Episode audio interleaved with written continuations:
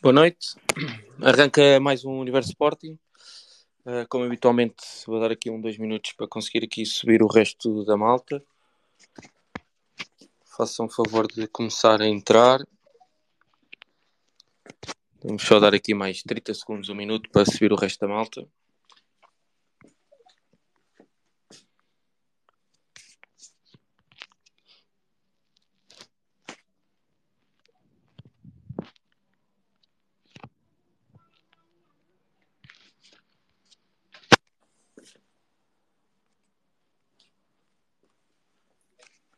Boa noite a todos, os que já se juntaram, àqueles que ainda se vão juntar e àqueles que nos vão ouvir, não em direto, mas uh, nos próximos dias. Uh, Estão-me a ouvir?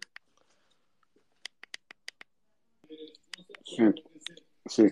Ok. Deixem-me só aqui, desculpem lá que tenho só aqui umas mais solicitações. Deixem-me só aqui fazer subir. Só mais um segundo.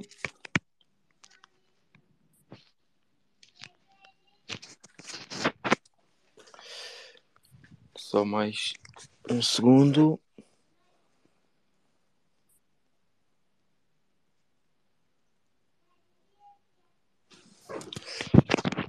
Vamos a isto então. Deixa-me só aqui.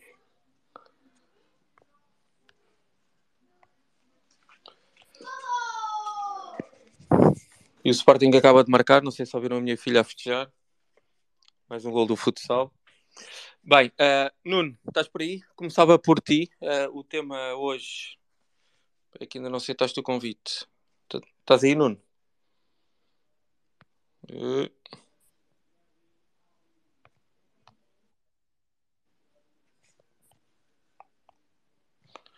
Nuno Souza, estás aí? Consegues-me ouvir? Sim, olá, boa noite. Olá, boa noite. Começava por ti, enquanto o futsal uh, marca mais um. um começava por ti, é, mais do que, do que aquilo que eu tinha colocado no tema da, da semana, que a Assembleia hum. Geral, a derrocada na taça. Um, entretanto, no dia de hoje também tivemos mais, mais um tema que, que sei que o José Ribeiro vai, vai a seguir falar, mas começava por ti, Nuno. Um, a tua análise desta, desta semana, incluindo estes, estes temas todos que, que referi agora.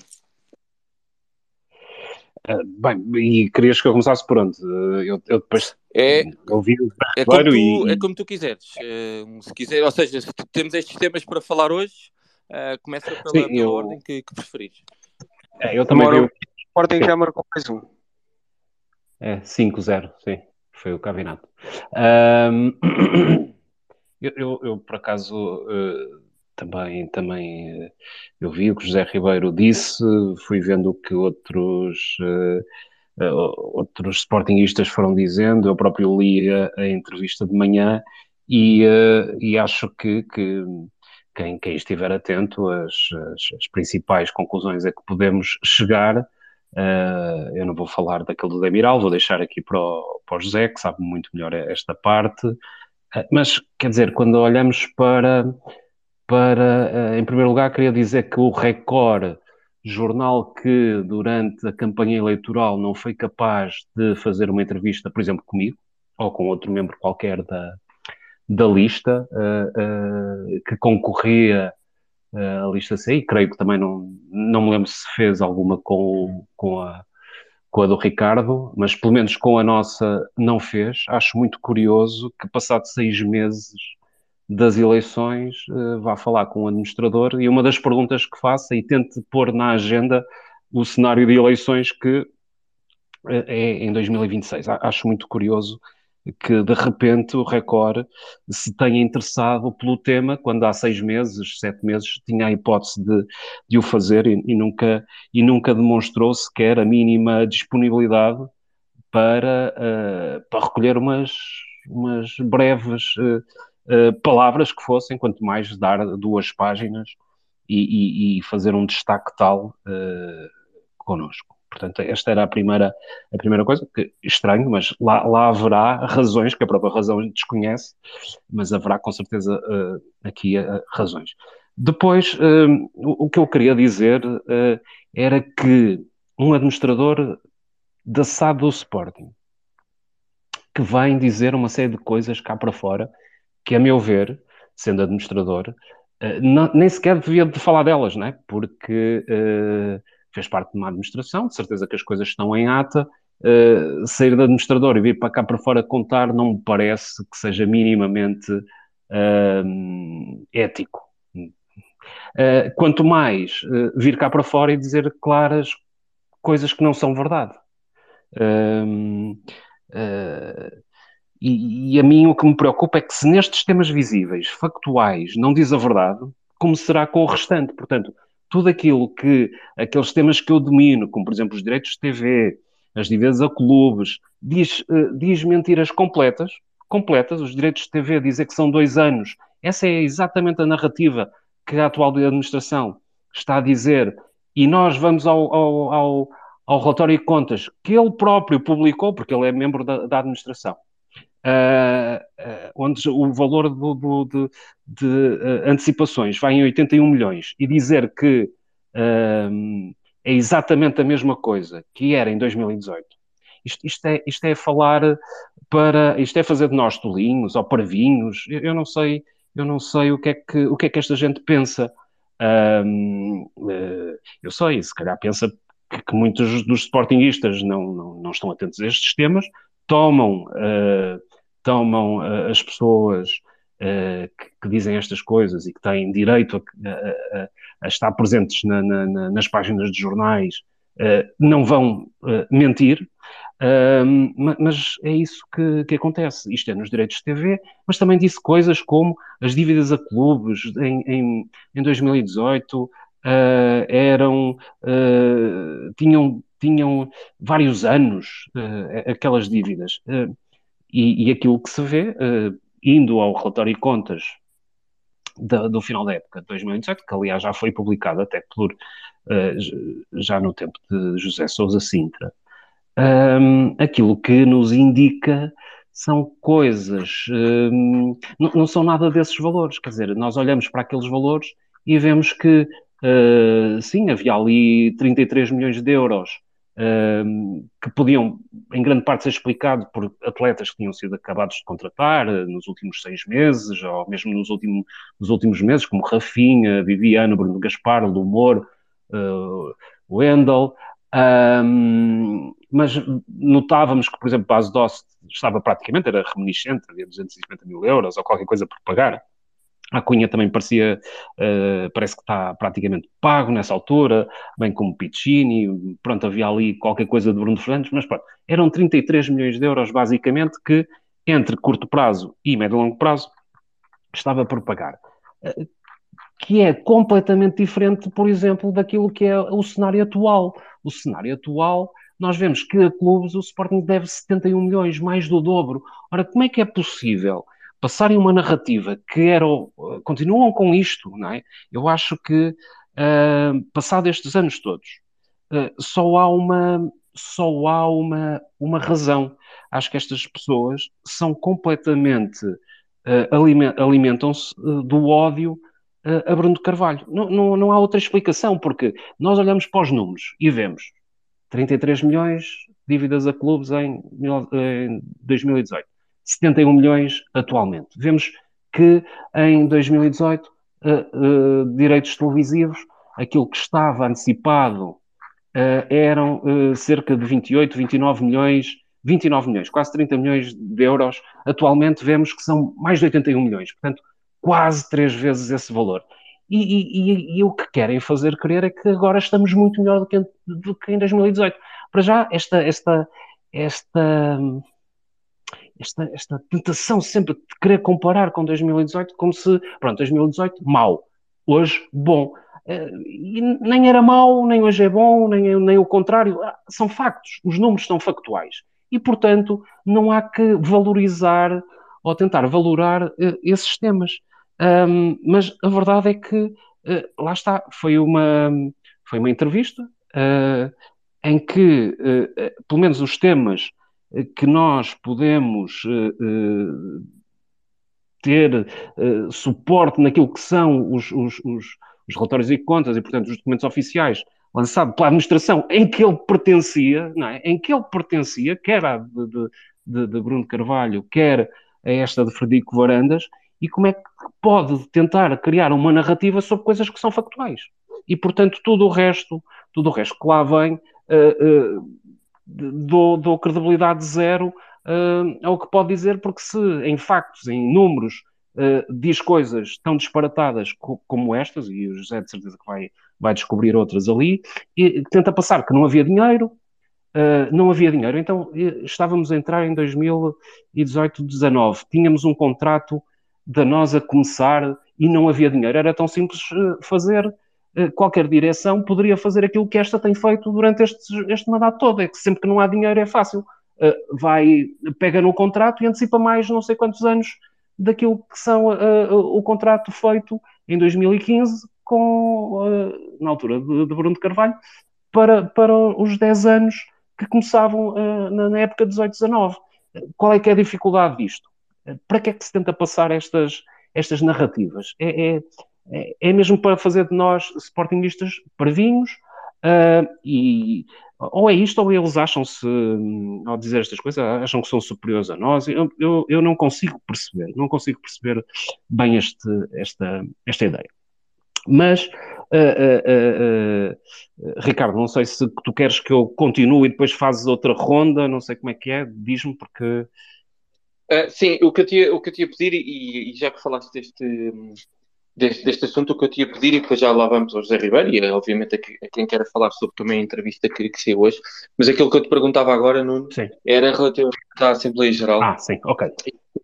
Lá, um, a tua opinião sobre aquilo que foi o, decorrer do dia e a forma como a Assembleia Geral decorreu uh, e, e, aquilo que queres falar sobre, sobre essa, sobre essa Assembleia Geral. Uh, sobre a Assembleia Geral, dizer que uh, novamente esta Assembleia Geral uh, decorreu debaixo daquele, daquele modelo que esta mesa da Assembleia Geral decidiu, decidiu unilateralmente, não colocou a, a, mais uma vez à votação uh, dos sócios presentes naquele momento uh, de como é que deveria de acontecer e, portanto, um, unilateralmente, ditatorialmente, diria eu, decidiu novamente fazer uma coisa, uma aberração, uma aberração, que são estas, estas Assembleias Gerais desta forma que são feitas, e, e, e, portanto aquilo que nós tivemos foi os órgãos sociais do Sporting a fazer explicação para 40 pessoas que estavam uh, atentas uh, nas bancadas uh, a ouvir às 10 da manhã as explicações. E, portanto, um, um, facto muito curioso é que estas Assembleias Gerais têm tido unicamente uma, um ponto na, na, na, na agenda, que curiosamente foi, uh, uh, não foi respeitado pela própria mesa da Assembleia Geral, quando introduziu um ponto antes da ordem do dia, uh, que foi, decidiram passar um PowerPoint, mais uma vez sem visibilidade nenhuma, nos ecrãs, aliás, passa a ser já um clássico destas reuniões, que é tentar olhar para os ecrãs e tentar perceber o que é que lá está o que é que lá está escrito. Estava eu a dizer que o Presidente da MAG tentou explicar novamente e, portanto, quem tenta dar explicações acerca do modelo, quer dizer que ele próprio deve estar desconfortável uh, com, com este modelo, porque não, não cabe na, na cabeça de ninguém uh, este modelo. E pôs um, um membro da, da, da, da, da mesa da Assembleia Geral a tentar justificar por A mais B eh, em que basicamente eh, nós não tivemos acesso ao documento, não tivemos acesso a nada, eh, apenas esteve ali a dizer blá blá blá blá blá blá blá, basicamente para tentar dar conforto, penso eu, a eles próprios sobre o modelo que, que, que aqui tem. Eu queria assinalar apenas aqui um, um, uma questão que é, eles querem confundir votantes com participação e discussão nas Assembleias Gerais. Uma coisa é, eles dizem, ah, isto, este modelo é um sucesso porque temos uh, mais pessoas a votar. Não, aquele modelo é, é, um insucesso porque tem apenas 40 sócios uh, a ouvir as explicações e cerca de 10 a irem ao palanque uh, colocar questões. Esta devia ser a medida de sucesso e não quantas pessoas vão votar, porque de facto está-se está a transformar todas as Assembleias Gerais em, em, em, em, Assembleias Gerais eleitorais, basicamente, referendos, se assim quisermos, e portanto isso é um modelo completamente errado. Mas eu diria que esta é a minha visão, uh, uh, mas a visão um, para o, estes órgãos sociais é precisamente este: é quanto menos pessoas lá estiverem, menos disparates as pessoas ouvem. Uh, menos pessoas podem notar as faltas à verdade que são ditas. Houve uma que saiu aqui na, nas redes sociais e que é por demais evidente que tem a ver com uma coisa completamente completamente sem necessidade, quer dizer, qual é que é a necessidade de voltarem a existir, já o tinham feito na, na, na Assembleia da SAD, quando se esteve a discutir o, o tema do contrato da, com a Nike, voltaram a dizer que as equipas todas do Sporting são vestidas pela Nike. Não é verdade. Há fotos, há fotos no, no, no, no Jornal do Sporting a mostrar que isso não é verdade. E ainda por cima, gozam com as pessoas que fazem estas perguntas. Gozam com as pessoas que fazem estas perguntas. Olha, ainda há bocado, a, a sócia que questionou isto, ainda há bocado no início aqui da, da, da, transmissão, lá estava ela, Olga Borges, ali no setor A1, uh, na segunda fila, na primeira segunda fila, sempre com a sua máscara, uma vez que tem, tem, tem um, um, uma doença que, que, não pode, de facto, apanhar Covid, e lá estava ela. Pois os órgãos sociais do Sporting fazem perguntas do género a esta sócia. Não deve haver muito, muitas modalidades, mas dizem isto com uma petulância quando a pergunta é legítima e perguntar qual é a razão. E podia, podia ser tão fácil a resposta, dizer temos tido problemas no, na, no, fornecimento da, que a Nike tem, não tínhamos previsto esta, esta modalidade e por isso tivemos que recorrer a, a, a equipamentos da Macron, mas não, preferem gozar com, a, com a sócia que está a fazer uma pergunta legítima, questionam se, eh, se, se por acaso essa sócia vê, eh, vê as modalidades e, e, aliás, foi uma sócia que também questionou, foi ao palanque e questionou uh, este modelo da Assembleia Geral. E a resposta foi, ah, porque ela disse que, que, costumava participar, não só nas Assembleias de, do Sporting, mas de outros clubes e de outras associações que é, que é sócia de partidos, deu estes exemplos e que nunca tinha visto e que queria perceber mais porque. Uh, e a resposta foi ao mesmo nível: foi, uh, pois, eh, é de outros clubes, não é? Pois, mas aqui é assim, e nós só somos do Sporting, quer dizer, há esta, estas respostas de forma petulante, a roçar à má criação, que de facto cansam as pessoas, é por isso que as pessoas não querem, muitas delas não querem participar, mas agora cingindo-nos àquilo que foi o, o, as apresentações. Um, ficou mais ou menos explicado de uma forma relativamente curta uh, o mecanismo que fez uh, haver este, este resultado líquido tão, tão expressivo, uh, mas que basicamente pode ser explicado com, como um lucro contabilístico pelo facto de, na recompra dos VMOC, e, e, se relembrarem daquele, daquele comunicado que dizia que a recompra dos VMOC tinha uh, vá lá, como condição uh, haver a recompra de toda a dívida que, que, que pertencia ao, ao Milênio BCP.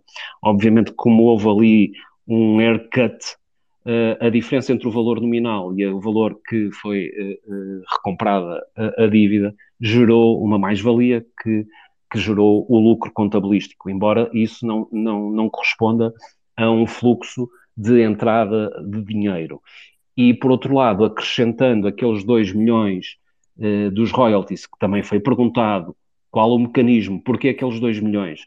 Eu, eu na, na, na, Assembleia da SAD, tinha perguntado uh, se os 2 milhões, uh, número bastante redondinho, não era por acaso para, para em termos de, de, de, de ajustamento de contas, bater tudo certo. E, fiquei muito com essa, com essa sensação, tanto é que se estes dois factos não tivessem ocorrido, o, o resultado uh, líquido ter, teria sido bastante negativo.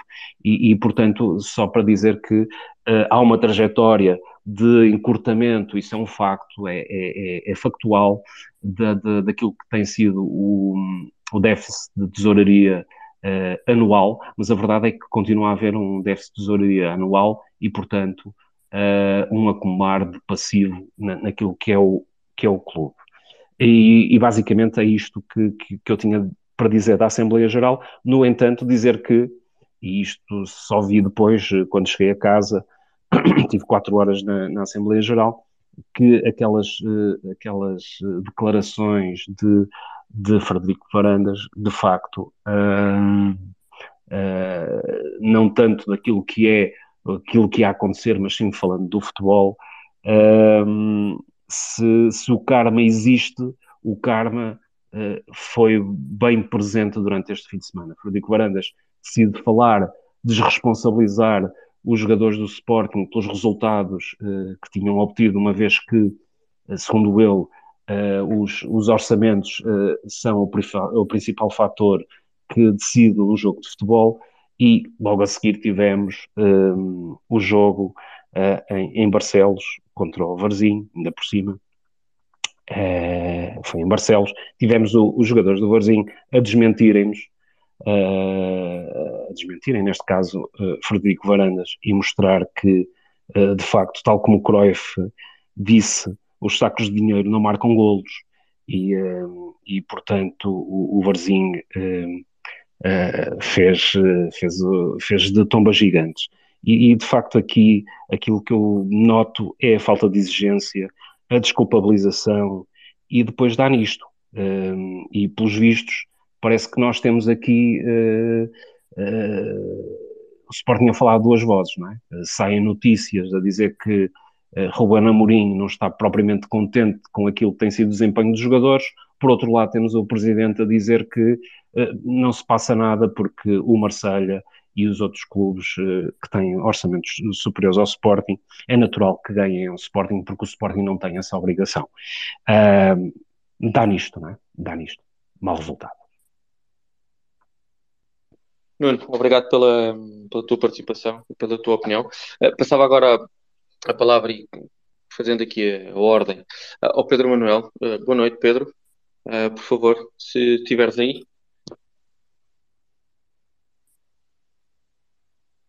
Parece que. Ah, estás olá. aí. Ok, olá, boa noite. Estamos a ouvir. Boa noite. O que é que me quer que eu fale? Diga lá, olha, eu de contas, o Nuno já disse tudo e há de dizer muito mais é um especialista na matéria, eu disse, não sou grande. Ah, o, tema, o tema hoje é sobre a, Assembleia Geral e se, se, o Pedro esteve, esteve lá, se não, e sobre, a sua, eh, sobre o resultado e aquilo que foi votado, ou sobre aquilo que foi o jogo com, com o Varzim e, e a derrocada na taça e o momento do Sporting atualmente. Tive, tive, tive na Assembleia Geral, fiz 800 km e de volta, mas estive lá com a minha militância. Uh, e até fui ao palanque e acabei de dizer lá a meia de coisas, mas uh, aquilo que, e seguindo a linha de raciocínio do Nuno, porque também lá esteve, estive lá com ele, uh, aquilo mais parece uh, quando nós vamos a um tribunal, o juiz soberanamente impõe uma determinada dinâmica, eu até nem diria soberanamente, diria quase competentemente, porque é um bocadinho confrangedor a forma como os juízes às vezes se comportam, e neste caso como o presidente se comporta, como todo o resto se comporta. E, mas aquilo que mais me chocou e que mais me. Eu já tenho uns anos disto, é, foi as bancadas. Eu contei assim por alto, se estavam 50 pessoas dentro do pavilhão seria muito. E se calhar estou a exagerar. E eu pergunto onde é que estão os sócios. Então os sócios querem mudanças os sócios pretendem que se altere isto, que se altere aquilo, e há muita coisa mal, mesmo muita coisa, infelizmente, há demasiadas coisas mais, mais do que boas.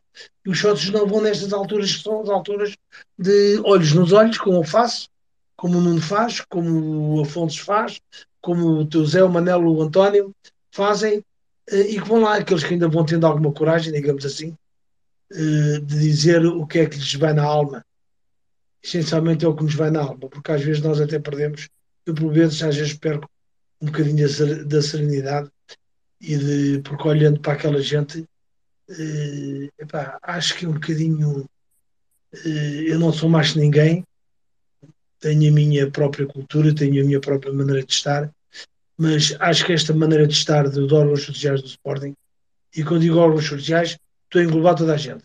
SAD, não SAD, uh, Conselho Diretivo, uh, a parte disciplinar, a parte da Assembleia Geral, uh, está-se ali num feudo, tudo muito bem engravatado, tudo muito bem composto, em termos para a fotografia, e depois só se faz, só se ouve baboseiras, só se ouve coisas que não têm nada a ver com a realidade, que aquilo que é o clube no momento atual, em termos esportivos, em termos sociais, em termos financeiros, em termos técnicos, em tudo.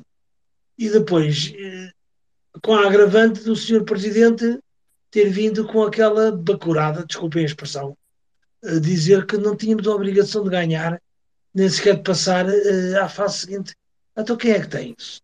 Se não for o clube, os atletas, os atletas, treinadores, dirigentes, então quem é que tem? Os sócios também têm essa responsabilidade.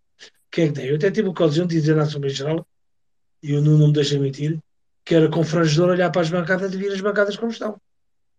Uh, pronto. E se vocês se lembrarem daqui há duas, três semanas atrás, ou desde que eu praticamente venho estando convosco, que é com muito gosto que é que estou, uh, eu tenho vindo a alertar para alguns factos. Pareceu-me a mim, posso estar errado, pareceu-me a mim eh, que não foi dada muita importância àquilo que eu fui dizendo. Mas o que é facto é que as coisas estão a acontecer para mal dos meus pecados, para mal do, do, do clube, que eu tanto gosto, e as coisas estão, estão a acontecer.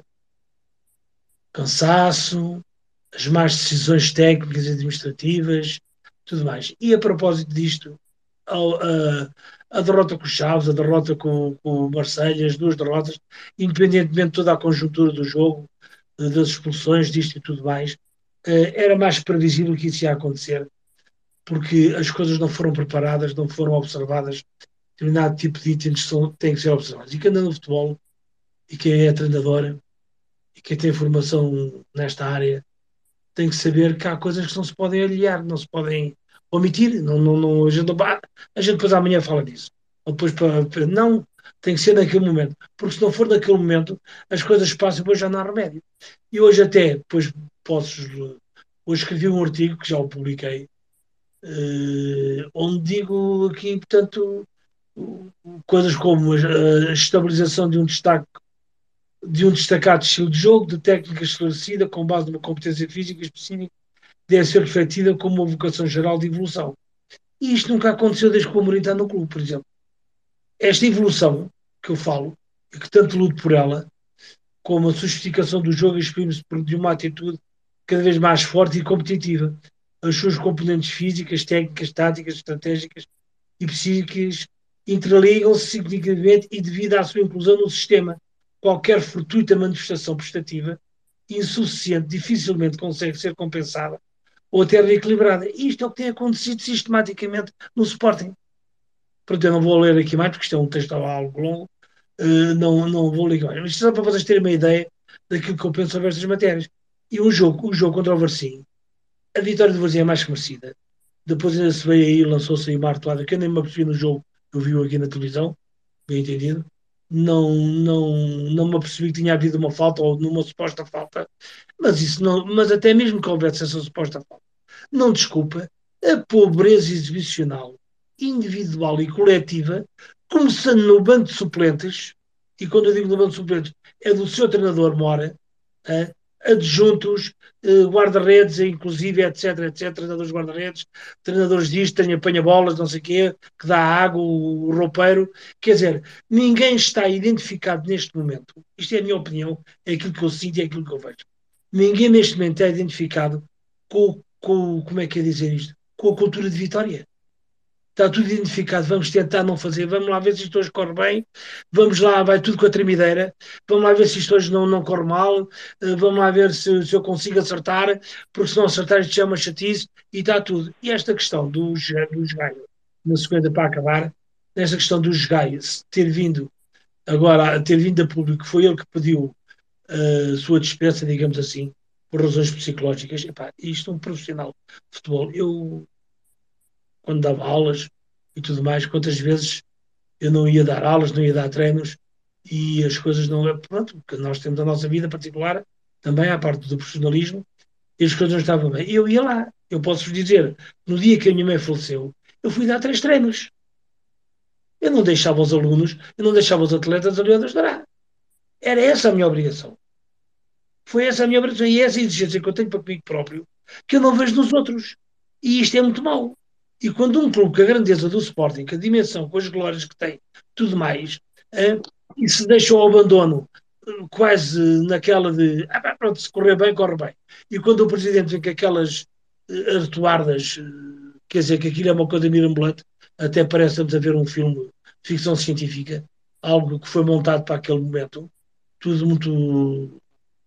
É mau, é muito mau, e o clube está numa.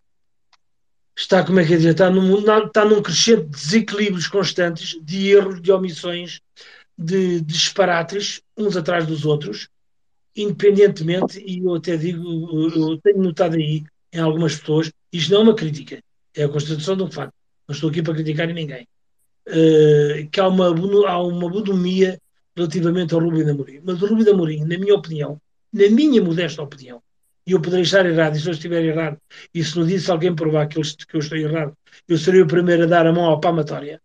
Mas eu, desde o primeiro momento, tenho criticado o Amorim. Portanto, o Amorim é o primeiro responsável, juntamente com o Varandas, de tudo o que se passa neste momento em termos desportivos competitivos na equipa do Sporting, no Sporting. E se nós olharmos para o futebol e depois olharmos ligeiramente para o lado, aquilo que são as modalidades, agora acabou-se com o futebol de praia, uh, há uma série de modalidades que desapareceram, os resultados das modalidades é, é uma tristeza.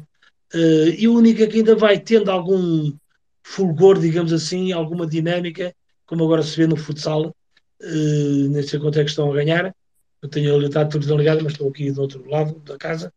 Uh, não dá. E, e, e, olhando, se bem que a comparação é se calhar um bocadinho é, manifestamente desigual, digamos assim. Mas eu não posso deixar de dar esta, esta, esta comparação. Nós tivemos a perder o jogo contra o Benfica em futsal, lá no Estádio da Luz, 1 a 0 até 20 e tal segundos do fim, com os árbitros a empurrarem-nos lá para trás, com faltas sucessivas umas atrás das outras. Mas a equipa está preparada, tem cultura de vitória, tem cultura do erro, porque o erro faz parte do jogo, e esta equipa do Sporting, do futebol de 11, não tem essa cultura.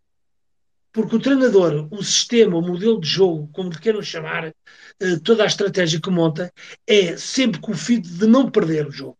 Não quer com o fito de ganhar, de incutir essa cultura de vitória, de conquista. E é com a conquista que se cometem erros, e depois, claro, dá-se estes trambolhões, que são trambolhões um bocado que dificilmente, eu digo, vou dizer isto com muita pena, sempre, e digo frontalmente, trambolhões eh, eu acho que dificilmente, muito dificilmente, o Sporting atingirá, e repare bem isto que eu estou a dizer, dificilmente o Sporting atingirá o quarto ou terceiro lugar.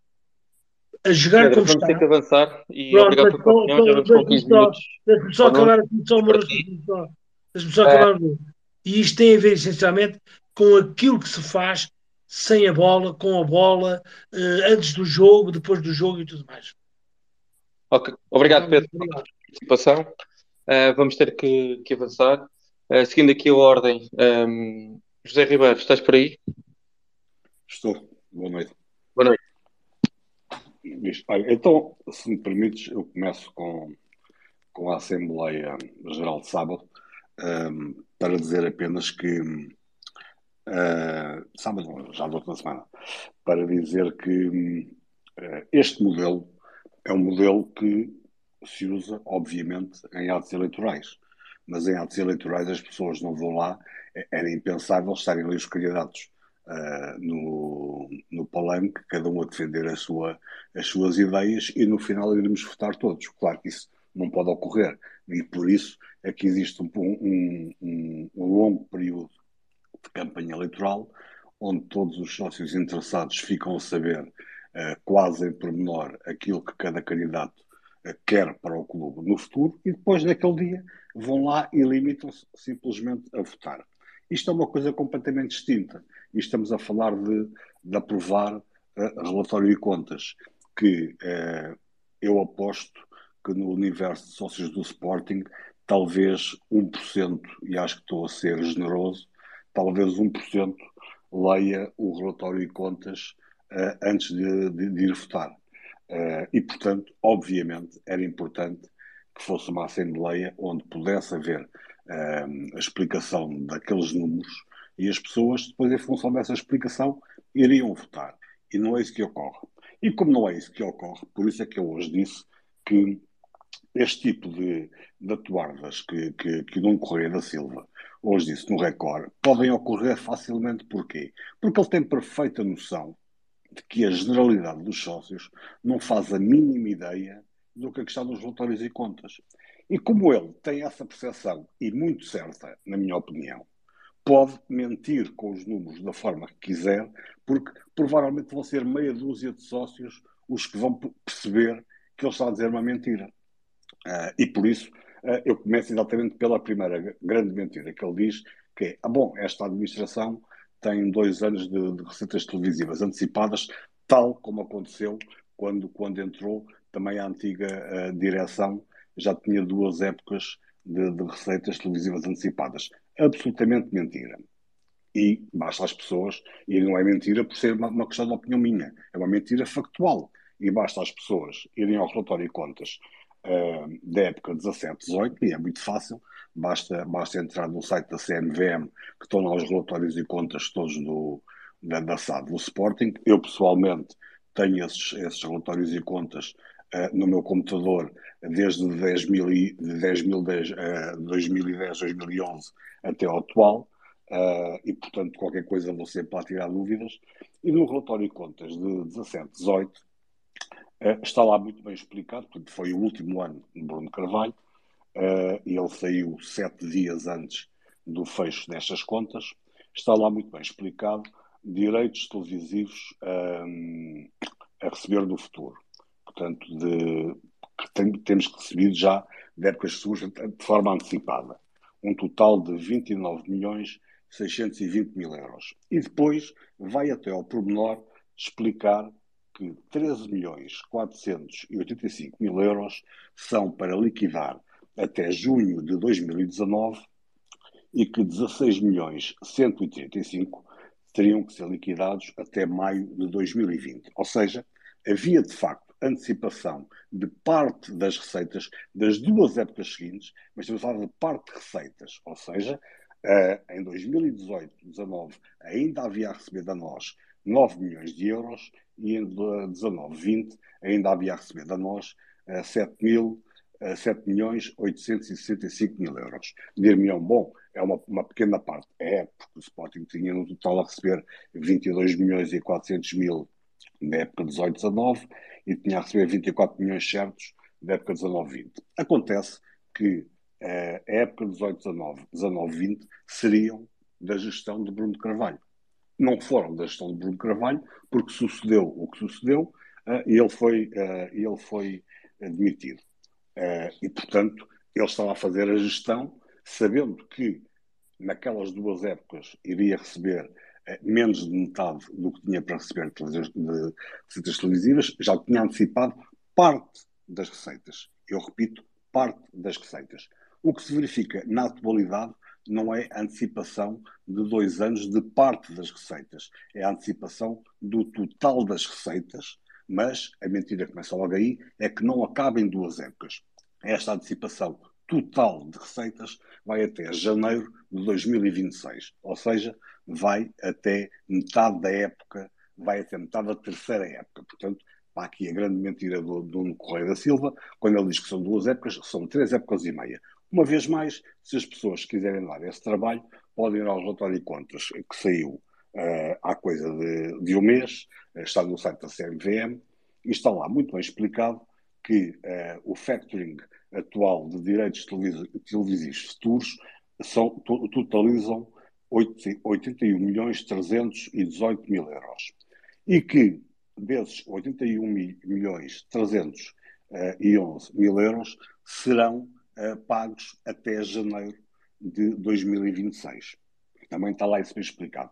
E agora chamo a atenção às pessoas para uma coisa.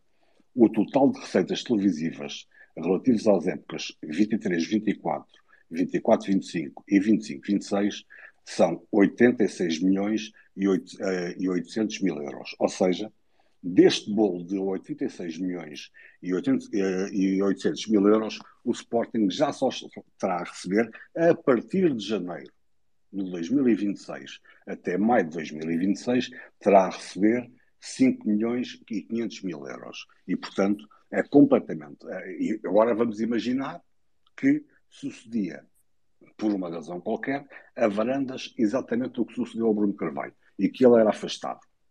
Quem viesse a seguir não iria ter parte das receitas como teve em 18, 19, 19 mil. Não, iria ter zero. Porque já foram gastos, repito, dois anos e meio de, uh, de receitas televisivas. Segundo, o, o, segundo disparate que, que, que, ele diz tem que ver com a necessidade urgente de, de se vender o Demiral em, em, julho, porque não havia dinheiro para pagar aos jogadores, havia o risco de não haver dinheiro para pagar aos jogadores, e, portanto, isso iria potenciar ainda mais, uh, uh, mais rescisões dizer às pessoas uma coisa. Na sequência daquilo que, que sucedeu no, em Alcochete, os jogadores só podiam rescindir contrato até dia 15 de junho. Portanto, a partir daí, já nenhum jogador podia rescindir contrato perante a questão Alcochete. Mais, todos os jogadores tinham recebido o salário de maio. Todos os, eh, e receberam em junho. Portanto, um jogador, para, para rescindir contrato, só poderia rescindir se tivesse dois meses uh, de salários em atraso. E mesmo assim, ao fim dos dois meses de salários em atraso, teria que notificar o clube sobre o não pagamento e o clube tinha, tinha 12 dias para, para efetivar esse pagamento. Portanto, nunca esteve em risco o pagamento de salários aos jogadores, nem a funcionários, e eu nessa altura era funcionário e até por acaso lembro-me perfeitamente porque até brincámos com isso lá dentro, até recebemos o salário um dia antes do dia que era normal, tanto nós funcionários do Sporting como os funcionários da SAD, e portanto nunca houve a questão de ter que se vender algum jogador para, para liquidar salários. Porque se essa questão de facto fosse real, Sousa Sintra teria logo uma decisão fácil de tomar, foi quando dois dias depois de estarem ao Alvalade, eh, o Jorge Mendes insistiu com ele para levarem a cabo o negócio do Rui Patrício uh, dos 18 milhões para o Wolverhampton e que o Wolverhampton pagava a pronto. E que, portanto, não pagava os 18 milhões, evidentemente, porque havia que fazer aquele desconto dos 4 milhões e 200 mil que, que o Jorge Mendes reclamava para ele. Portanto, o Sporting receberia a pronto 13 milhões e 800 mil euros. Portanto, Sousa Sintra disse não, não aceitou. E foi, como se lembram todos, foi Frederico Varandas e Salgado Zenha, já em outubro, já depois das eleições, que vieram a negociar a, a venda definitiva do, do Rui Patrício. Portanto, se houvesse de facto essa necessidade tão urgente de, de, fazer dinheiro, tinha sido feito logo com o Rui Patrício e o Sousa Sintra, obviamente, e não era parvo nenhum, porque ele sabia que não havia esse, esse problema não haver dinheiro, tanto que não havia esse problema que os jogadores no, no dia estipulado, todos eles receberam o salário e nunca houve um dia de salários em atraso no Sporting, mas, portanto, para tentar dramatizar isso e dar alguma credibilidade a tamanha estupidez, Nuno Correia da Silva diz, veja, tivemos que vender o Demiral por 3 milhões e meio para liquidar os salários. Bom, ele é, é, é, é tão, é, é uma coisa tão ignóbil que esta, que esta personagem desconhece ou, ou, ou, acha que os sócios desconhecem que o Demiral não foi sequer vendido nem em junho, nem em julho. O Demiral foi cedido ao Antalya Sport a meio de agosto, porque o Zé Peseiro não o quis no plantel.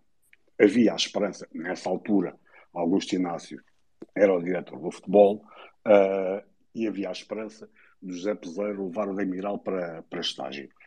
O Zé Peseiro entendeu que não queria levar o, o Demiral para estágio, ficámos ainda, ficou-se ainda à espera que depois do Sporting regressar da Suíça, que o Demiral pudesse fazer treinos com a equipa e eventualmente ficar no plantel.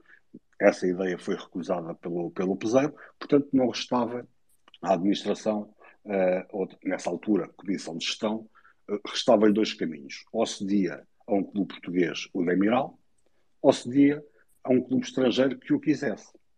Na altura, o único clube que se apresentou disponível não só para pagar os salários, como para eventualmente adquirir o jogador, foi o Antalya Sport. Isto ocorre em, em, em agosto. E o Sporting cede o jogador uh, com uma condição: tinha que haver uma cláusula de opção. E essa cláusula de opção, bem ou mal, foi colocada em 3,5 uh, milhões.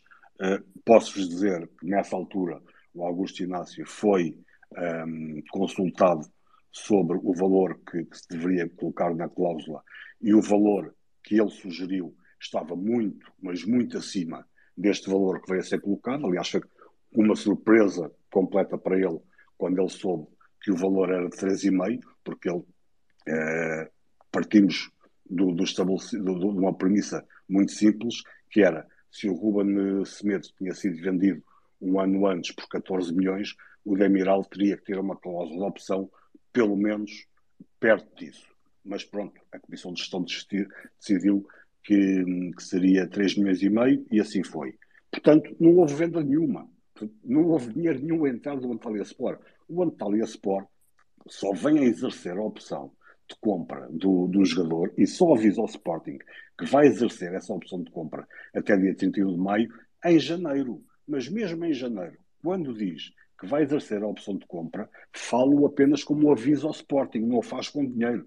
O Antalya Sport depois só vem a pagar ao Sporting depois de receber a primeira tranche do, do Sassuolo de Itália que comprou o jogador por 15 milhões. Portanto, não houve venda nenhuma de, de Demiral nenhum para se pagar salários ou dívidas fiscais ou aquilo que fosse. É verdade, como ele diz lá, sim senhora, no último dia a administração fiscal um, aceitou a sugestão do Sporting, o pedido do Sporting, para protelar o, o, pagamento de cerca de 4 a 5 milhões de euros de, de impostos.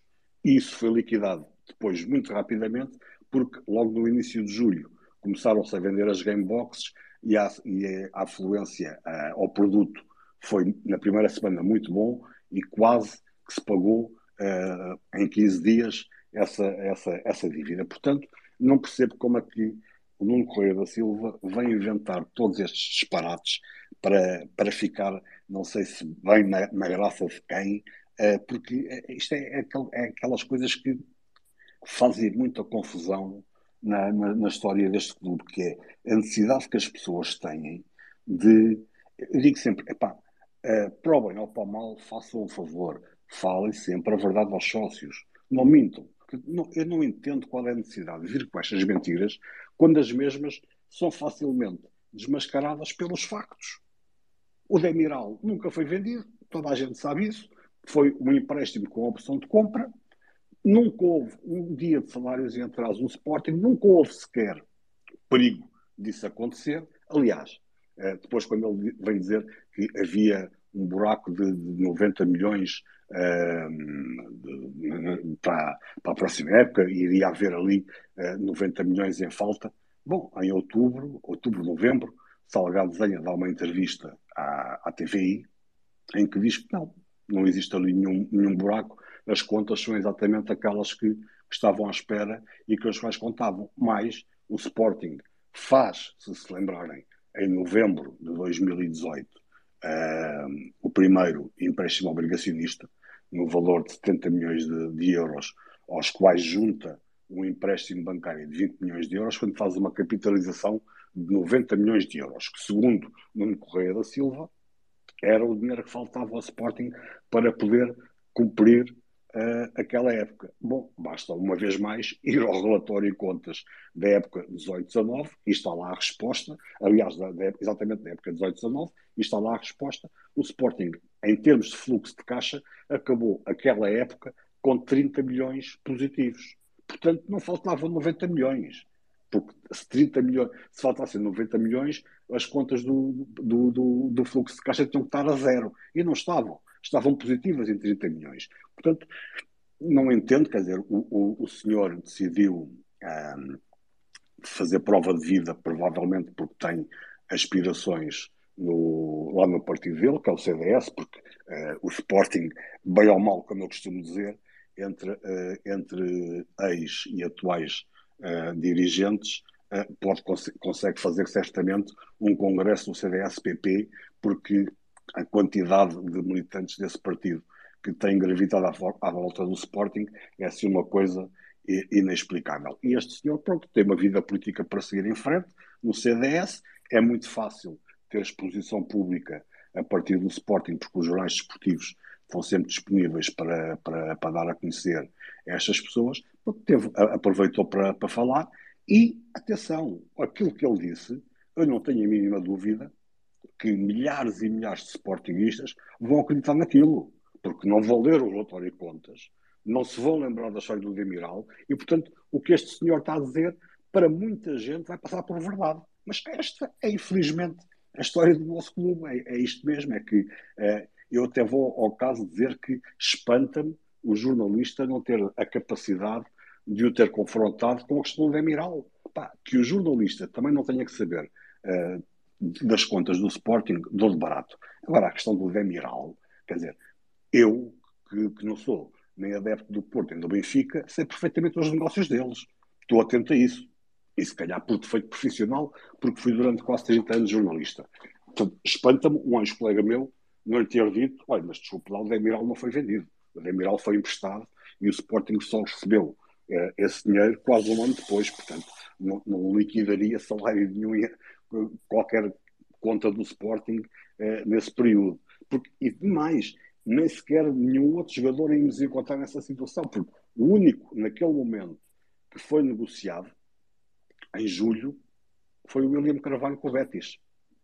Foi o único que tinha prescindido e depois conseguiu-se chegar a acordo com, com, com o Betis de Sevilha.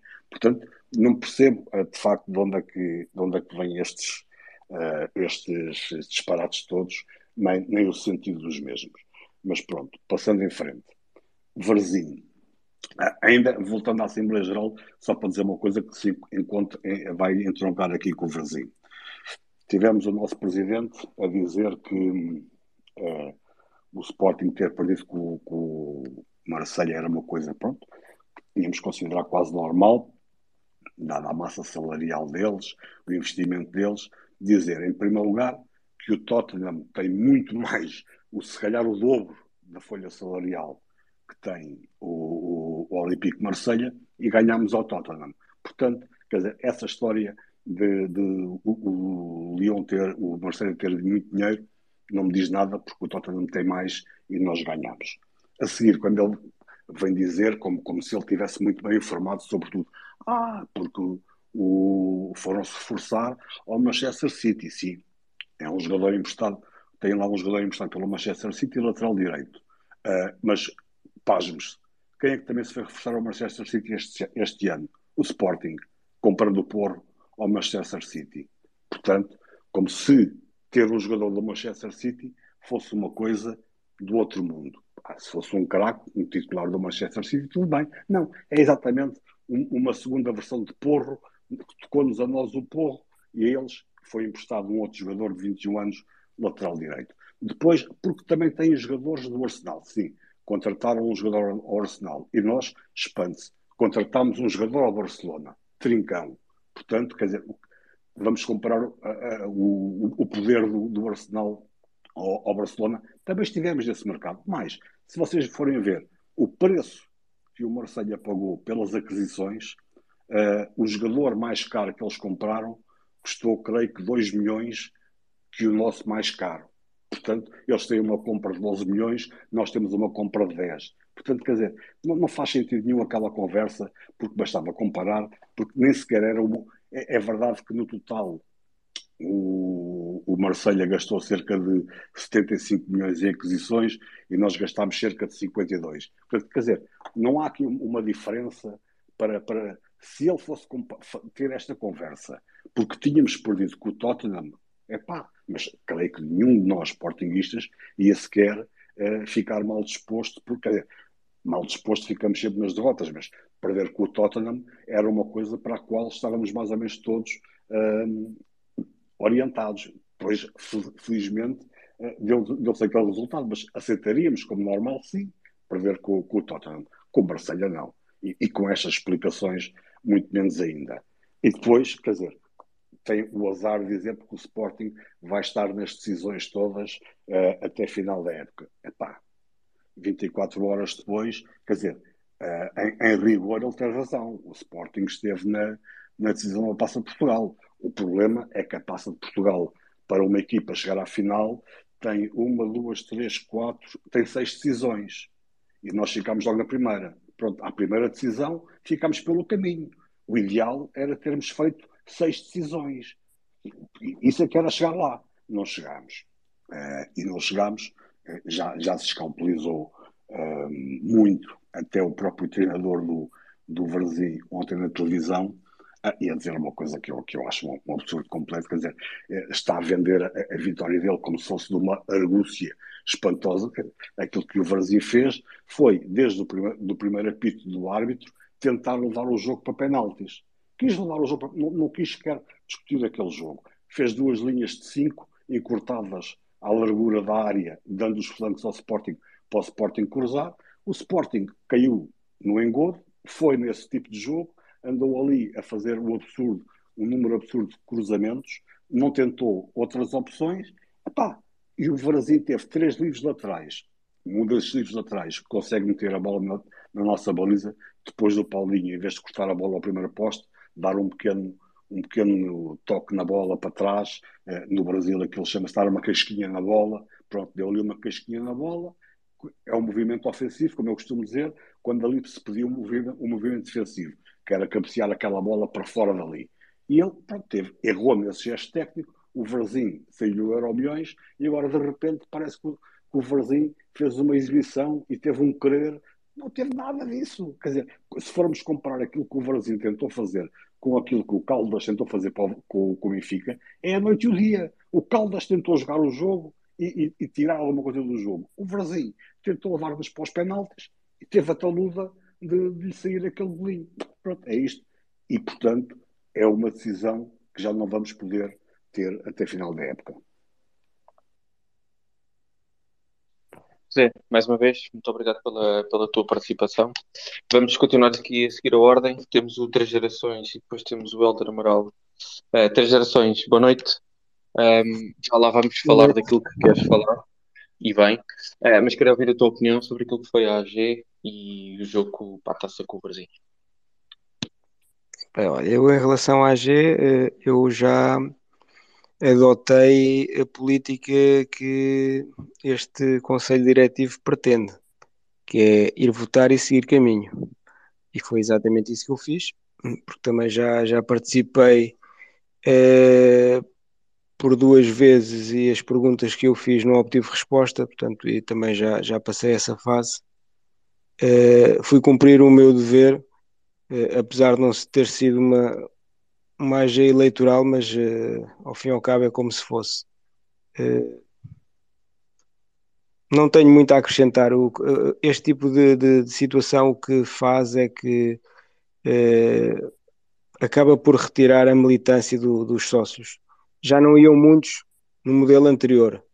Assim, os que vão, se não forem dia de jogo, se não forem dia de jogo, porque ainda disse, o senhor ainda disse que bem tentou, bem tentou, mas não calhou o jogo. Ele provavelmente, pelo menos, já devia saber que o jogo a esta eliminatória da taça teria sempre, sempre fora, nunca poderia ser em casa. Pelo menos já, já poderia ter. Pois ter foi, essa pois foi. Ele disse isso, ele disse mas, isso. Uh, infelizmente nem, não, não, não, sabe, se calhar, não está atento ao calendário. Mas passando à frente, uh, e como tal, ao fim e ao cabo, isto acaba por afastar mesmo os poucos que iriam num outro modelo, agora vão-se começando a cansar e as pessoas, aquelas que ainda se dão ao trabalho de, de fazer quilómetros para lá ir, ou que moram perto, vão, votam e, e seguem o seu caminho.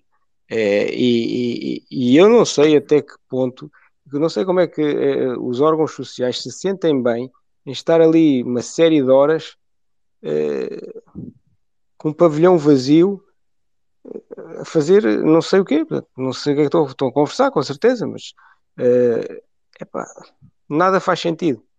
Mas uh, eu não tenho muito a acrescentar. Uh, os sócios foram, os que estiveram presentes votaram e eu Uh, por mim, a decisão da maioria é, é, é, sempre a que prevalece, mas é sempre a que prevalece, não é, não é só quando os resultados no, nos agradam.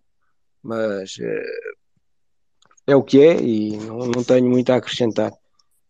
Uh, em relação ao, à entrevista deste senhor hoje, epá, eu não simpatizo com gente mentirosa e eu acho que aquilo que, que o José disse já, já, já está mais do que mais do que evidente as aldrabices que ele teve para ali a dizer. E, também teve ali mais uma, coitado do senhor, teve em perigo de vida em 2018. Uh, portanto, tinha um pavilhão todo atrás dele. Eu fiquei sensibilizado com isso. E, olha, eu, eu, nestas assembleias, por exemplo, se ele foi, não tem esse tipo de problemas, como está as moscas, ele não teria esse tipo de problemas. Mas foi só apenas mais uma mentira entre, entre as várias que, que teve a oportunidade de, de, de dizer ao Record. Uh, Deixa-me também dizer esta, de dar aqui duas notas antes de, de, de, falar sobre o jogo de Varzim, porque não, não há muito também a dizer. Uh, que é em relação ao, ao regresso do Rebi, que eu saúdo, e eu que fui uma das pessoas que, que partilhou aqui a, as imagens uh, inicialmente do jogo de rugby feminino, onde o treinador uh, tinha o equipamento de uma marca e as, e as, e as jogadoras tinham o equipamento da Macron. Uh, e na, na, na, na, semana seguinte, na semana seguinte, não, nem foi na semana seguinte, foi na mesma semana. Isto foi o jogo da Supertaça foi numa quarta-feira e, e, e, elas jogaram depois no, no, no fim de semana contra o Benfica e aí já tinham os equipamentos Nike. É...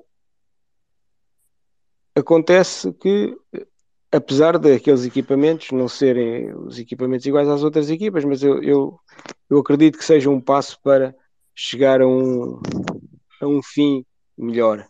E estava tudo mal estampado e não tinha, não tinha o, o símbolo de campeão, mas vamos partir do princípio que isso são apenas algumas alguns problemas na, na, na, na adaptação ao novo, ao novo equipamento. Uh, o que é certo é que uh, essas declarações, eu quando vi aqui no Twitter, porque não, não estava, não fui à Assembleia a essa hora, uh, quando vi aqui no Twitter que tinham dito, tinham dito isso, eu, achei, eu achei piada. Achei piada, mas esperei, porque já tinha, já tinha mais ou menos essa, essa, digamos, tinha essa ideia que iria acontecer. O, o, os jogadores masculinos iriam, iriam se estrear no dia seguinte para, para perceber se realmente aquilo que ele tinha dito ia já no sentido que a equipa tinha os novos equipamentos e não equipamentos uh, Macron. Uh, não comentei nesse dia, ou, ou comentei só uma, de uma forma muito, muito leve o tweet, um tweet acho que era do, do João Pinheiro, e esperei pelo, pelo domingo. E quando, e quando aconteceu o jogo no domingo, era óbvio que aquilo que ia acontecer era que a equipa não tinha equipamento. Porque é lógico que não tem equipamento, porque provavelmente nem equipamento para treinar tem. Porque quando uma equipa leva, cada jogador leva os seus calções, é porque a coisa não está a funcionar. E aí eu concordo com aquilo que o José, que o José disse. O problema não é, ou, ou o Nuno, não sei quem é que disse, o problema não é a equipa jogar com Macron. O problema é mentirem. Porque se nos disserem que jogam com a Macron por isto, isto e isto, e até digo que a camisola da Macron branca é espetacular, se nos derem as razões, as pessoas provavelmente vão entender. Agora, o que não se entende é que se minta e que seja arrogante para depois acontecer exatamente o contrário. Isso aí é que é o principal problema. E por outro, por outro lado, também, se esta modalidade iria iniciar o, o, o seu percurso agora é, na a equipa sénior, não foi ontem que souberam.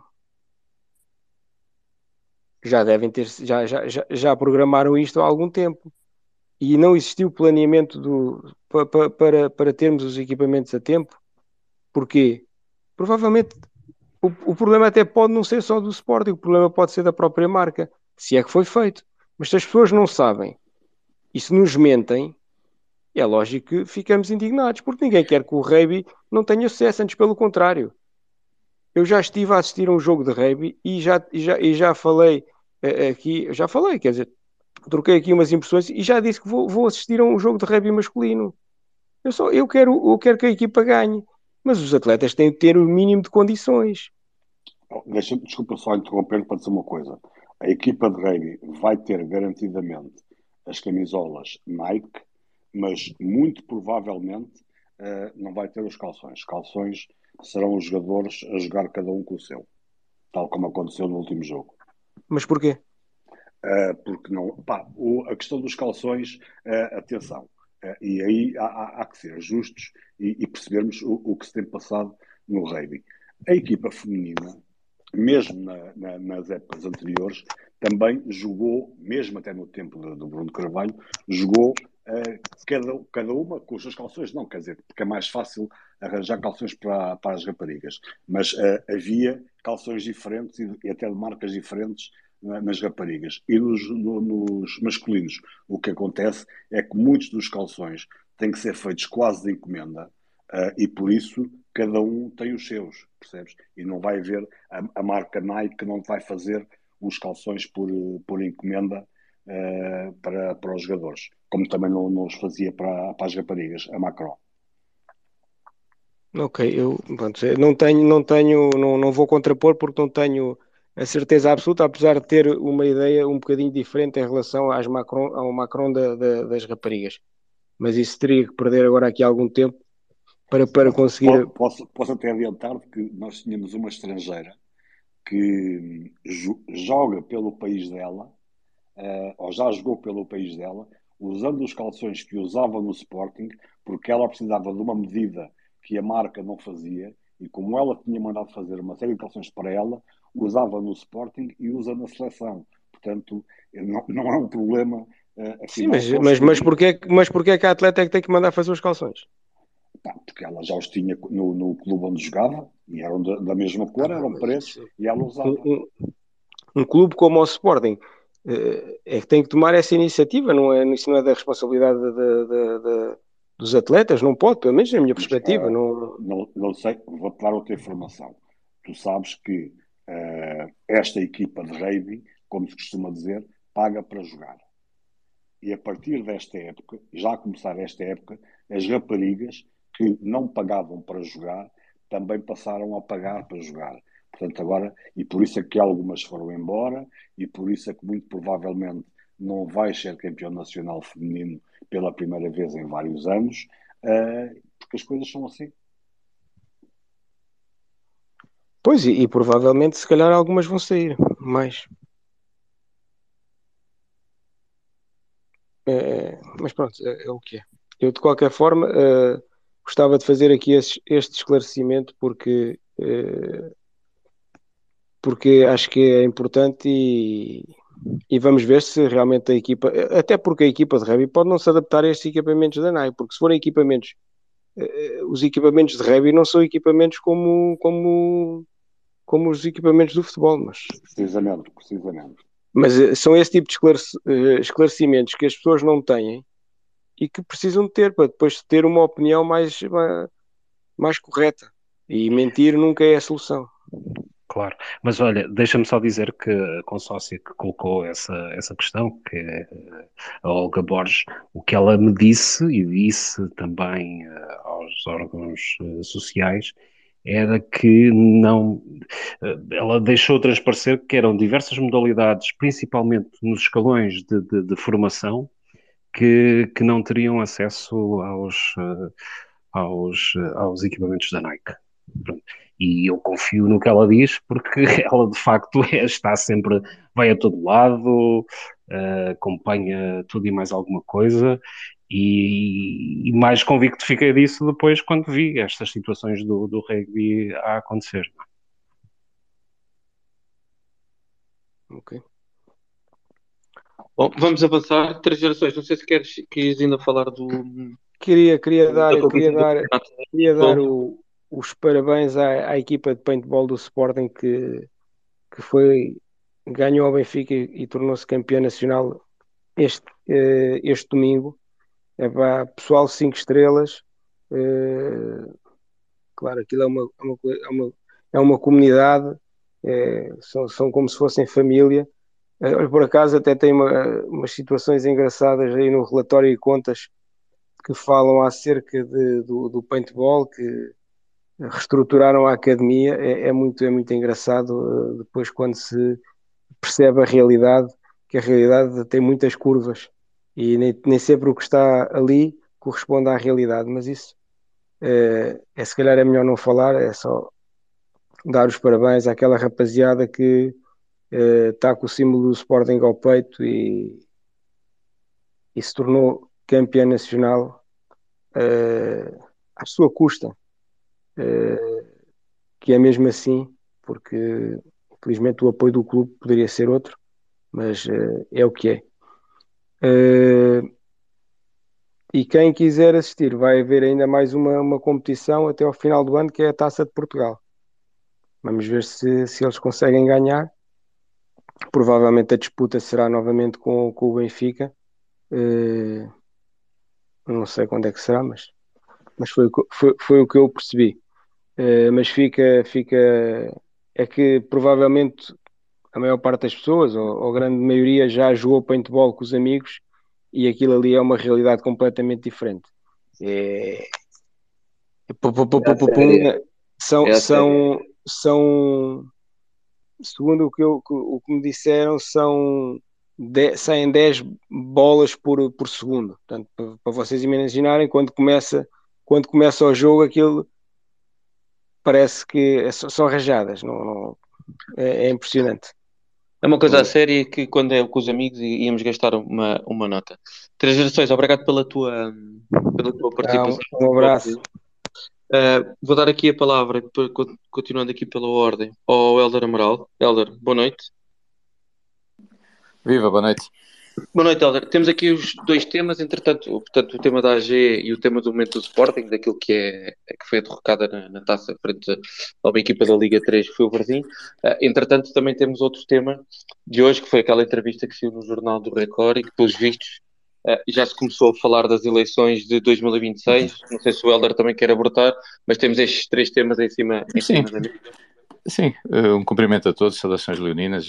Da AG, eu acho que praticamente foi tudo dito do ponto de vista de como é que ela correu, das in, de, dos encontros com a verdade, para ser o mais simpático possível, com, com a falta de, sistemática de respeito. As AGs são momentos solenes em que cada um de nós exerce o seu sportinguismo mais, mais puro, em que, em que, em que, em que no fundo é o nosso grande direito de participação eh, e, portanto, deve ser um momento em que o sócio deve ser respeitado e obviamente tem que respeitar também, tem que respeitar os, os órgãos. Eu, eu, eu sobre a AG não fui, portanto, sobre o seu conteúdo, uh, acredito no que disse o Nuno e o que disseram os outros, os outros oradores, e, portanto, não queria fazer comentários, sou pena de, de me dizerem bem, para a próxima o melhor é ir. Eh, eh, mas eu acho, ainda assim, eu gostava de dizer duas coisas. Eh, porque, porque há algo que é demasiado grave para deixar passar e que hum, as instituições são grandes não, também pela sua dimensão, pelo seu impacto na sociedade, pelo seu número de, de, de associados, mas também pelo seu respeito com a lei e, e, pela, e, pelo normal funcionamento das instituições. Aliás, em política, normalmente, quando não há um normal funcionamento das instituições, uh, o presidente usa a bomba atómica que é dissolver e, e, dar outra vez a voz ao povo. E, portanto, eu acho estranhíssimo, e eu acho que a nossa Assembleia Geral está ferida de morte e, transforma o nosso clube num clube menor. Uh, e, e, inclusive, um clube imperceptível do ponto de vista da legalidade porque eu não consigo perceber como é que há, porque não há não há nos estatutos, eh, ou por outro lado, os estatutos definem bem eh, a forma como, como se devem aprovar o relatório e contas, como, como deve funcionar a Assembleia Geral e, portanto, acho, tendo defeitos, eles são neste momento os mais completos possíveis. Eh, e estamos todos de acordo, toda a gente, ninguém põe em causa a legalidade dos estatutos. O que, o que me acho estranho é que não haja uma indignação maior é esta, este velho hábito antidemocrático, não próprio dos Estados de Direito, nem, do, nem das uh, sociedades civilizadas, iluminadas como nós somos, em que Portugal se insere, que é fazer votações até que a vontade da direção prevaleça. eu, qual é o número mínimo de aprovações para que uma determinado relatório de contas e uma determinada ação da Assembleia Geral se torne válida? É quando a votação está de acordo com os desejos da direção, que num, num determinado momento específico do tempo ele ganhou as eleições e gera os destinos do clube, ou nós devemos sempre respeitar a vontade da Assembleia Geral, independentemente do número de votos, desde que ela esteja formalmente e, de acordo com a lei convocada e desde que ela funcione dentro da legalidade. E, portanto, essa é a nota que eu acho que foi suficientemente grave, aquela repetição das Assembleias Gerais, para nós nunca esquecermos, não deixarmos cair, que isso diminui a nossa instituição, diminui o Sporting, diminui a direção que o faz, eh, talvez só eh, na Coreia, em Cuba, porventura na China, eh, e alguns vão dizer, bom, aconteceu num ou outro referendo para a entrada da União Europeia nos dos países da Europa, mas não foi bonito, e não é bonito. E, portanto, só em regimes ditatoriais e poucos mercados é que isso é aceitável. E, portanto, eu sou Assembleias Gerais, confesso que eu sinto feridas de morte. Custa-me imenso que um, que um clube que se diz diferente, que foi feito de acordo com a lei, eh, que faz da, da, da civilidade, do respeito pela legalidade, pelas pessoas, de todas as, as cores e credos, eh, depois tem estas práticas internas. E, portanto, não diria mais que isso, porque confesso que isso me incomoda imenso. Sobre a entrevista, eu não queria cair na esparrela uh, de dar importância uh, a uma expressão que eu gosto de utilizar. Às vezes não convém ajudar a tirar ninguém do anonimato e, e eu estou à vontade, sou bastante amigo, amigo pessoal do Nuno Correia da Silva, conheço bem, portanto tenho, não queria até comentar por, por, por, razões de amizade pessoal e porque porventura não serei totalmente isento. Portanto, vou apenas comentar na ótica do representante de um acionista. Eu conheço bem, até estranho, até estranho é como conheço bem, até estranho que ele perceba tanto de futebol, uma coisa é perceber da administração, outra coisa é de bola. Nunca convivemos tanto, nunca lhe conhecia esse gosto, sabia que era Sporting, mas não conhecia esse gosto. E, portanto, a pergunta é: ele estava a representar os interesses do Sporting ou os interesses do seu patrão, do seu acionista? Porque ele representa um acionista de referência do Sporting. Portanto, ele está na defesa dos interesses do Sporting ou na defesa dos interesses do acionista. Isso, eh, portanto, a entrevista deve ser lida nessa ótica. Obviamente que já foi aqui dito, já alguém chamou a atenção para, hum, para algumas inverdades ou para alguma falta de rigor para sermos simpáticos. E, portanto, como não há contraditório, como diz o Zé Ribeiro bem, o próprio jornalista não faz esse contraditório, eu acho que esta entrevista foi uma encomenda. É uma cortina de fumo. É algo para desviar as atenções. Uh, obviamente que o meu amigo Nicolau da Silva acabou por ter um presente envenenado, porque este mesmo acionista é, é, acionista não é desta direção, é acionista de todas as outras direções, até do, do, da comissão de, de liderada por Sousa Sintra. E, portanto, se nesses momentos optou pelo silêncio, e quanto a mim bem, porque é um assunto que diz respeito aos acionistas, nós, enquanto sportinguistas eh, e sócios do maior acionista, obviamente também temos direito a saber, pelo menos em Assembleias Gerais do Clube, o que é que, o que, é que acontece, e, portanto, quando vem tornar públicos coisas que são da vida interna do clube, nomeadamente da SAD, sem que não haja abrir um dossiê eleições quando ele não está em cima da mesa. Nem sequer existe, uh, nem sequer se vislumbra uh, nenhuma possibilidade de ele vir a existir num, num, a breve trecho.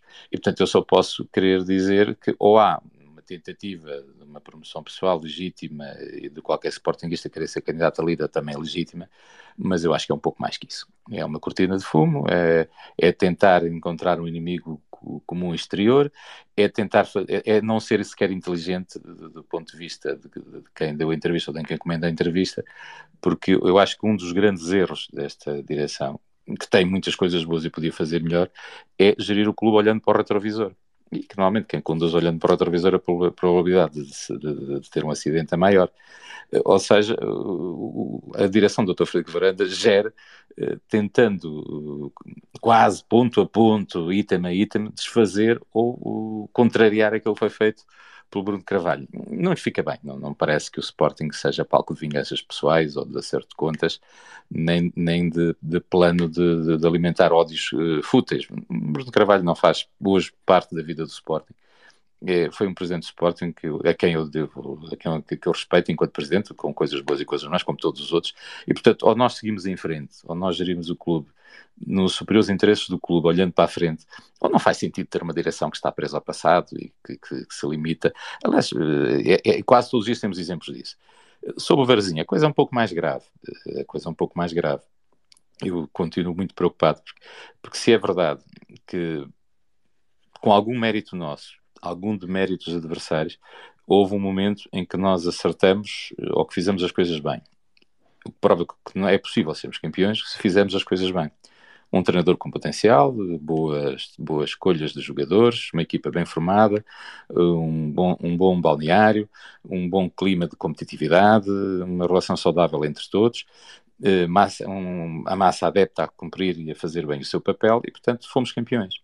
Portanto, o que eu tenho dito sempre é nós devíamos dizer, bom, se fizermos isto desta maneira e tivemos sucesso, então vamos proteger esta forma de fazer as coisas para voltarmos a ter sucesso. Não há um sportinguista que eu conheça, mesmo que eu não conheça, que acredite que vamos ser bicampeões. Eu não, nunca vi, muitos de nós nunca viram, portanto nós não pedimos tanto. Nós pedimos para sermos campeões de forma mais regular. E portanto o que era expectável é que, mesmo não correndo tudo bem, mesmo tendo que fazer algumas vendas eh, para resolver pontuais problemas financeiros, nós não devíamos ter dilapidado toda a competitividade da equipa, toda a segurança da equipa, ou seja, nós devíamos ter protegido o mínimo para, para sermos competitivos, para, para, lutar pelos primeiros lugares, uh, para podermos eventualmente, em épocas seguintes, então sim voltar a, a, a, construir uma equipa para lutar pelo primeiro lugar, reduzindo o gap. Isso não foi feito, porquê?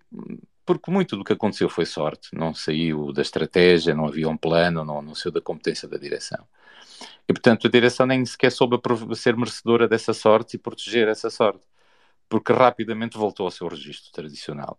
Eu, e eu, como já disse, não é ser eliminado pelo Varzim ou um grande ser eliminado por uma equipa pequena, isso acontece. É a forma como foi. O Sport não jogou rigorosamente nada, não teve uma oportunidade de gol digno desse nome. Foi mal demais. E, portanto, isso não é aceitável numa equipa de profissionais, num clube grande. E, e, obviamente tem que ter consequências. E quando digo isto, não estou a dizer despede-se a seu treinador. É preciso parar para pensar, para ainda aproveitar o que de bom foi feito, corrigir o tiro e tentar, que ainda há muita coisa em jogo, uh, tentar corrigir e tentar voltar ao, ao, ponto de partida. Eu tenho uma versão, eu acho que logo a seguir ao campeonato nós vimos todos nós ser exigentes, ser bom, fomos campeões, para um clube como o Sporting, um clube que se diz grande, ser campeão não é um acaso, é uma obrigação as pessoas não gostam que eu diga isso, mas é de facto uma obrigação. Eh, não pode ser uma questão de sorte. Nós somos obrigados a ser campeões de forma regular, nós, o Benfica e o Porto. Quando não somos campeões, eh, fomos incompetentes. Como dizia o Marinho, é o primeiro dos últimos. E portanto a exigência devia começar logo aí. Devia começar, mas não, a da massa adepta, eh, que eu compreendo, não somos campeões há muito tempo, toda a gente ficou muito feliz e toda a gente ficou praticamente, comeu tanto que ficou satisfeita para os próximos anos, mas, mas não ajudamos que nós devíamos ter mantido essa pressão, a direção devia ter mantido essa pressão, o treinador devia ter mantido essa pressão, os jogadores deviam manter para si próprios essa mesma, esse mesmo espírito que alguém há dias representava num jogo que fizemos na Madeira, que foi um espírito em que a equipa de facto se, se transcendeu, e é isso que devíamos ter feito. Se fizéssemos isso, em vez de estar. Porquê? Porque nós queremos ser mais vezes campeões e, portanto, não podemos vacilar, não podemos. Ainda por cima, não temos hábitos de vitória, não temos uma cultura competitiva de vitória, e, portanto, nós não fizemos isso. E, e, e como é que isso aí ficou evidente? ficou evidente com a intervenção do seu presidente. Aliás, alguém escreveu, concordo, fartei-me de rir concordo, que nós só temos um bom presidente quando ele ou não gera ou não fala. Porque sempre que ele tenta gerir e tenta falar, nota-se que não, não, não tem o mínimo de condições para ser presidente do Sporting. Porque quando um chefe uh, de um exército vem dizer que nós não temos a obrigação de ganhar, e o Zé Ribeiro já explicou por A mais B, com dados factuais, porque é que nada daquilo faz sentido. Nós também contratamos onde o Marselha contrata, porventura temos os jogadores uh, com massa salarial próxima e, portanto, devíamos ter, até pelo historial recente das duas equipas, nós tínhamos que ganhar, era uma obrigação ganhar, mas perder era possível, claro, claro que é possível. Uh, e, portanto, quando o líder vem dizer, bom, afinal não aconteceu nada, está tudo na paz do Senhor, os jogadores, o discurso não é um discurso de exigência, não é um discurso mobilizador, não é um discurso agregador, é um discurso divisionista, é um discurso facilitista, é um discurso que desculpabiliza tudo e todos. Nem sequer de defesa do treinador, nem sequer de pressão para que o treinador perceba um, ehm, que também pode crescer com o Sporting. O Ruben Amorim pode ser útil ao Sporting, o Sporting pode ser útil ao Ruben Amorim. Podemos crescer todos juntos, uh, festejando vitórias. E, portanto, quando toda a gente entrega à sua sorte, uh, de facto, uh, não as coisas não, não, não podem correr bem. E, portanto, o meu desejo é que, pelo menos, uh, alguns de nós vai, vão, vamos ter que ter bom senso. Acho que o, Nuno Correia da Silva não teve esse bom senso. Não vejo nada na entrevista que venha ajudar o atual momento do Sporting. E, e, e, portanto, nós, com conta, peso e medida, mantendo pressão, mantendo alguns espírito crítico, uh, temos também que tentar segurar a equipa para que ela mantenha a cabeça fora da, da água e que possa partir uh, para, um, para dois, duas ou três exibições positivas e possamos eventualmente voltar a ter esperança. Dito isto, eu acho que devemos continuar a, a dizer ao treinador que tem, tem que mudar, e eu utilizei uma frase que ou muda ou sai, porque a vida é assim mesmo, vou repetir, os jogadores, eu quero lá saber se o Ruben Amorim tem jogadores preferidos, se é amigos dos jogadores, quando ele quiser fazer uma equipa eh, preferida dele, com amigos, faz um jogo lá em casa, solteiros contra casados, ou, ou com, com, de acordo com as datas de nascimento, e eu não quero, não tem nada a ver com isso.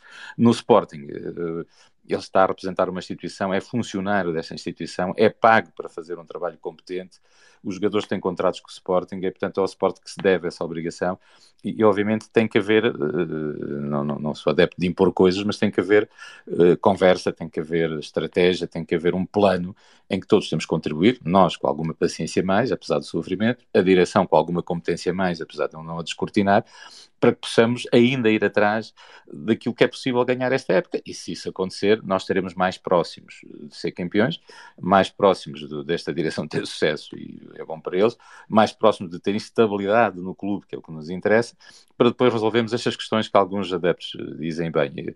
Quando eu ouço questões de equipamento, a forma como corre a Assembleia Geral, a forma como as modalidades são a ser dilapidadas, as existências, eu digo, nós hoje, e com isto termino, eh, qualquer que seja o ponto de análise, nós temos menos Sporting, pior Sporting e, consequentemente, piores resultados esportivos, valha-nos uma outra modalidade, nomeadamente futsal, mas isso começa a ser uma prova da nossa pequenez e não uma prova da nossa grandeza.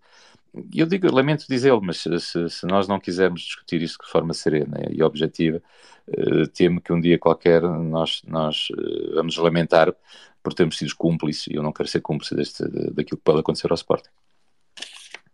Helder, mais uma vez, muito obrigado pela, pela participação. Uh, antes de passar aqui ao. Por, e continuando a ordem, antes de passar aqui ao Diogo Travassos, dizer apenas que o futsal venceu por 10 a 1 na quarta jornada do, do, do campeonato. Portanto, mais uma vitória. E, e, também já aqui fizemos um especial de uma equipa que nos continua a dar uh, sistematicamente alegrias. Diogo, estás por aí? Boa noite, estás-me a ouvir? Perfeitamente. Uh, pois, eu ia dizer mesmo isso, que é, eu também só consegui chegar agora mais tarde aqui ao, ao Spaces porque estive a ver o, o futsal e de facto foi um grande, um grande jogo e mais uma, uma demonstração do porquê de, de, desta equipa nos dar tanto orgulho e do porquê de nós gostarmos tanto e defendermos tanto esta equipa. Uh, mesmo rodando mais a, a, equipa e não ter sido convocados jogadores que normalmente são, conseguimos demonstrar uh, e pronto, e os resultados também estão à vista. Um, em relação aqui, eu estive a ouvir aqui os últimos oradores, não consegui ouvir todos. Uh, pelo que eu ouvi uh, em relação ao jogo do Varzinho, acho que não vale a pena eu falar, porque para além de eu me ir uh, irritar, acho que foi tudo muito bem falado, tudo muito bem escortinado. queria se calhar focar-me um pouco mais na, na AG. O que é que tu dizes? Pode ser? Claro que sim, avança. Pois, um, porque é assim, há uma coisa que me indigna um pouco e eu, eu, pergunto várias vezes, e até às pessoas que eu mais acompanho no mundo do Sporting, que é, todos nós gostamos muito do nosso clube, mas acima de tudo, e nomeadamente quando as coisas estão mal, todos nós, a maior parte de nós, criticamos. Um, e eu não percebo, genuinamente não percebo, o porquê de muitas pessoas, algumas delas uh, que eu vejo por aqui a falar e a comentar, um, a criticarem de forma bastante acentuada, mas depois, quando é efetivamente podem fazer uma mini coisa pelo Sporting, nem, nem digo ir à AG para votar, mas também isso, não é? Obviamente, a participação. Não, não, não vão demonstrar a, sua insatisfação na, nas AGs. Ou seja, é um espaço completamente aberto uh, para todos darem a sua opinião. Um, e, e, podemos ser menos ou mais diretos, menos ou mais agressivos, menos ou, eh, cada um tem a sua forma, mas é um, é um espaço que depois nos legitimita, ficamos com, um, eu pelo menos fico tranquilo ao pensar que ao fazer isso estamos a fazer tudo pelo, pelo, pelo nosso clube. E, e, eu sinto que há muita gente que critica, critica, mas depois é o que eu digo aos meus amigos: mas vocês criticam, vocês não têm legitimidade nenhuma para criticar, porque vocês criticam. Mas depois, quando é para votar, chegam lá e, e há muitos que nem vão à AG, mesmo quando é em dias de jogo, porque isso é outra coisa. A maior parte das pessoas que eu ouço diz que critica as AGs serem em dia de jogo. Eu sou, eu sou completamente a favor, porque depois essas pessoas são, ou algumas delas são incoerentes, porque é assim, já quando é em dias de jogo, é, é, é a participação que, que tem, viu-se agora no, no, último, no, último, no, no, último AG, agora no, no, há dias, como é que foi? É completamente degradante. É, é, eles, eles explicaram, fizeram um gráfico e inclusive até acho que, que inicialmente, quando eles falaram há, por volta das 9h45, 10 um, eu gostei porque há muitas coisas que não estavam no relatório de contas e o doutor um, Salgado Zanha explicou e, e, e, em relação ao, à participação eles também fizeram, foram buscar tipo a participação lá há 20 anos da média e disseram que é o normal. Mas o problema é isso, é isso que eu critico, o problema não é que eles a fazer pior, o problema é que é, é eles ficarem e aceitarem esses números do, do tipo, ah, os outros tinham uma participação medíocre. Então, nós também, como temos uma participação medíocre, é pá, pronto, então está tudo bem. Não, não. Mas, ó, temos... Diogo, ó, Diogo, espera, deixa-me deixa só interromper uma coisa. Claro, claro, se, força, força. Se, força. Este número, se este número é normal, porque aquela narrativa de último relatório, quando foi chumbado por cerca de 4 mil sócios, não era representativo? Então, é bem acima do normal. Se isto é que é o normal. Claro, Zé, mas isso mas, e tem toda a razão e dou-lhe não, nem sequer é, isso nem sequer há argumentos para contrapor o, o, que está a dizer, isso são factos, ou seja, e contra factos não há argumentos, isso eu concordo com isso e eu defendo isso, mas eu, eu, eu, isso para mim isso é uma, uma, um ponto de incoerência gigante da parte deles, e eu não sabia, eu não, eu não estava tão por dentro do mundo Sporting quando isso, quando, em termos desses factos, ou seja, deles terem indignado e, e, por, por, e terem dado uh, essa desculpa, vamos dizer assim, porque se não tinha falado agora, agora no, na última AG sobre isso, como falei sobre outras coisas. Mas eu queria focar-nos é também é em nós, porque um, tem toda a razão nisso, e é, isso são, é, é, óbvio. Mas eles estarem a dizer, e eu ouvi, quer o Presidente da Mesa, quero, uh, acho que mais algum membro do Conselho Diretivo, a falar da, das participações. E as pessoas têm razão, porque não é as pessoas que vão, não é, o conta numa AG é o quê? Vamos lá, aqui, vamos lá aqui fazer esta pergunta. É o número de votantes ou é as pessoas que efetivamente sabem e ouvem e participam naquilo que está a ser o real uh, interesse do, do, do, do Sporting? Quantas pessoas leram o relatório de contas? Quantas pessoas ficaram a ouvir o conselho diretivo, ou, ou nem que seja os outros sócios? Porque podem dizer, eles são uma seca, dizem a mesma coisa, fogem das perguntas. É verdade, a maior parte das coisas é assim. Isso é factos.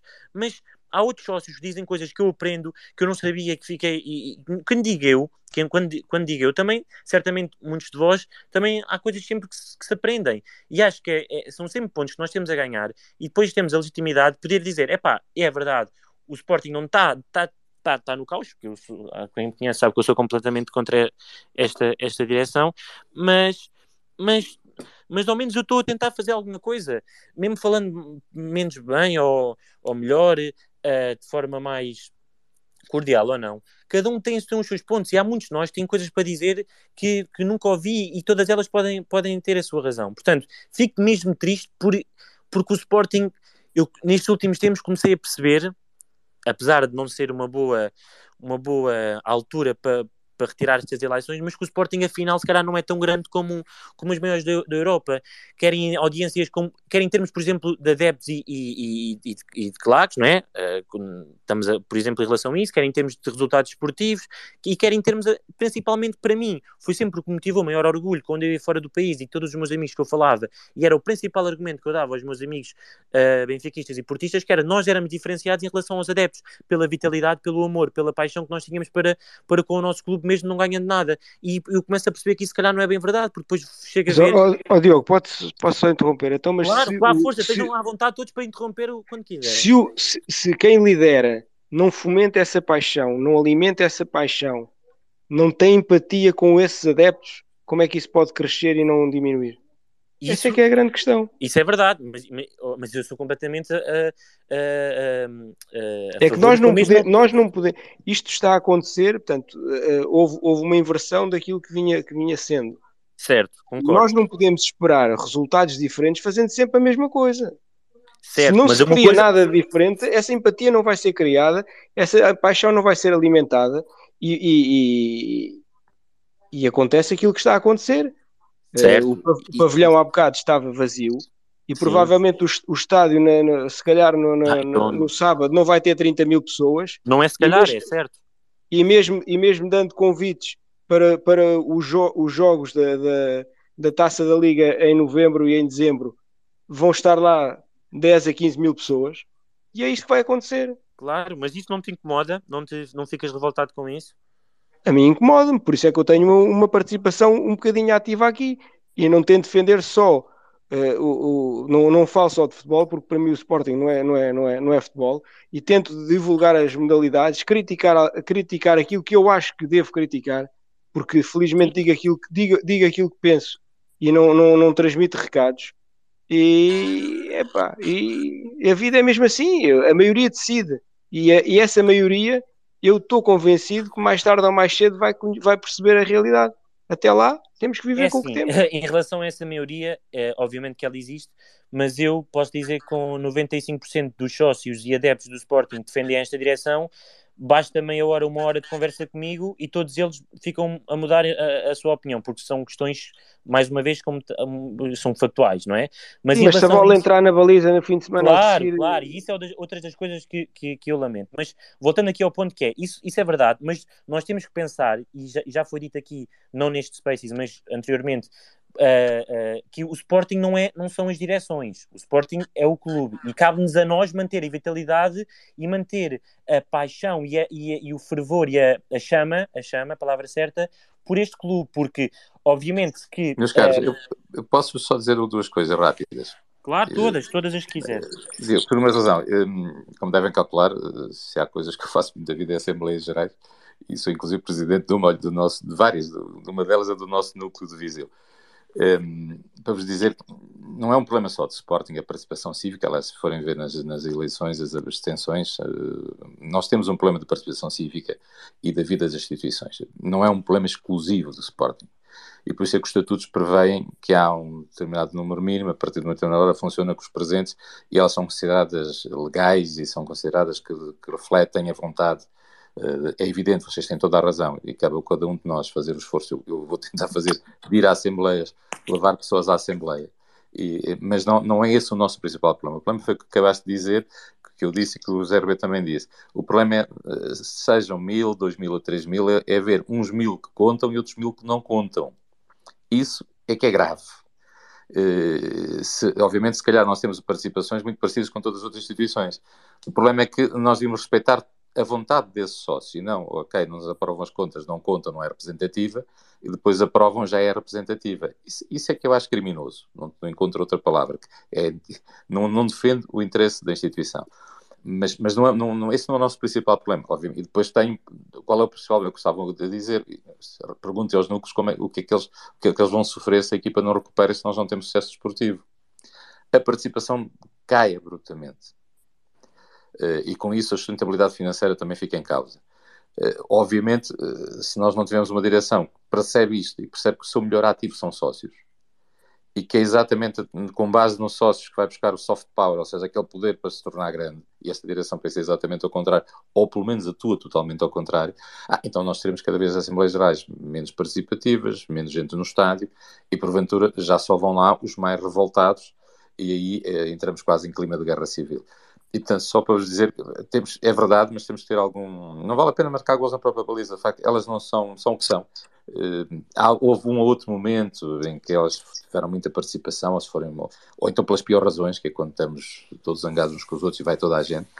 É, mas, mas é um pouco assim eh, no país todo. Portugal é o que é, nós estamos num, num país como Portugal, somos portugueses e portanto temos esse defeito. Ainda assim, nós podemos fazê-las legais, úteis e ir prestigiando o bom nome da instituição, e nem sempre acontece, não é? Pá, desculpem, obrigado. Não, não, ora é essa. Eu acho que, eu acho que isto. Eu acho que isto... Sim, sim, sim, vou só terminar uh, com uma questão. Uh, eu acho que este modelo de sempre de, de, alguém, quando tem algo a acrescentar, acho que é, é, bastante benéfico para, para todos nós e especialmente também os ouvintes. Queria só deixar aqui a questão, então, que é. Um, então, nós especialmente a direção, quem está à frente do clube, uh, tem que arranjar maneiras de aumentar ao máximo a participação do, dos associados, porque para mim de facto é algo que não consigo conceber, não consigo mesmo conceber o facto de tanta gente uh, estar indignada e, e, critica, e mesmo que não criticam, até, pode, até para, para dizer coisas boas ou para, ou para votar a favor, uh, parecem muito, muito poucos. Portanto, uh, queria só deixar aqui este ponto e, e pronto, obrigado. Vou, vou, agora fechar aqui o, o micro. Diogo, obrigado pela, pela tua participação também. Uh, vou continuar aqui a ordem. Pedro Fuse, não sei se ainda está aí. Uh, se não, boa noite, Pedro. Ora, boa noite a todos. Noite. quando, quando pedi a participação, estava muito no início, foram muitos os que falaram e, e, e acertadamente. Infelizmente atravessamos um, um momento que não é nada bom a nível desportivo, a nível diretivo.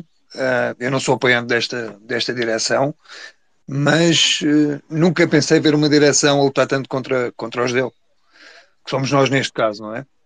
E estava-se a falar de militância e de, de, de AGs e da vida do clube, e, e o que esta direção tem feito é, é cada vez diminuir mais esse, esse softcore, ou chamem-lhe o que quiserem, e, e levar o Sporting para um caminho em que cada vez estamos mais pequenos e mais pequenos em tudo. Nas atitudes, no, no desportivismo, no civismo, estamos mais pequenos em tudo.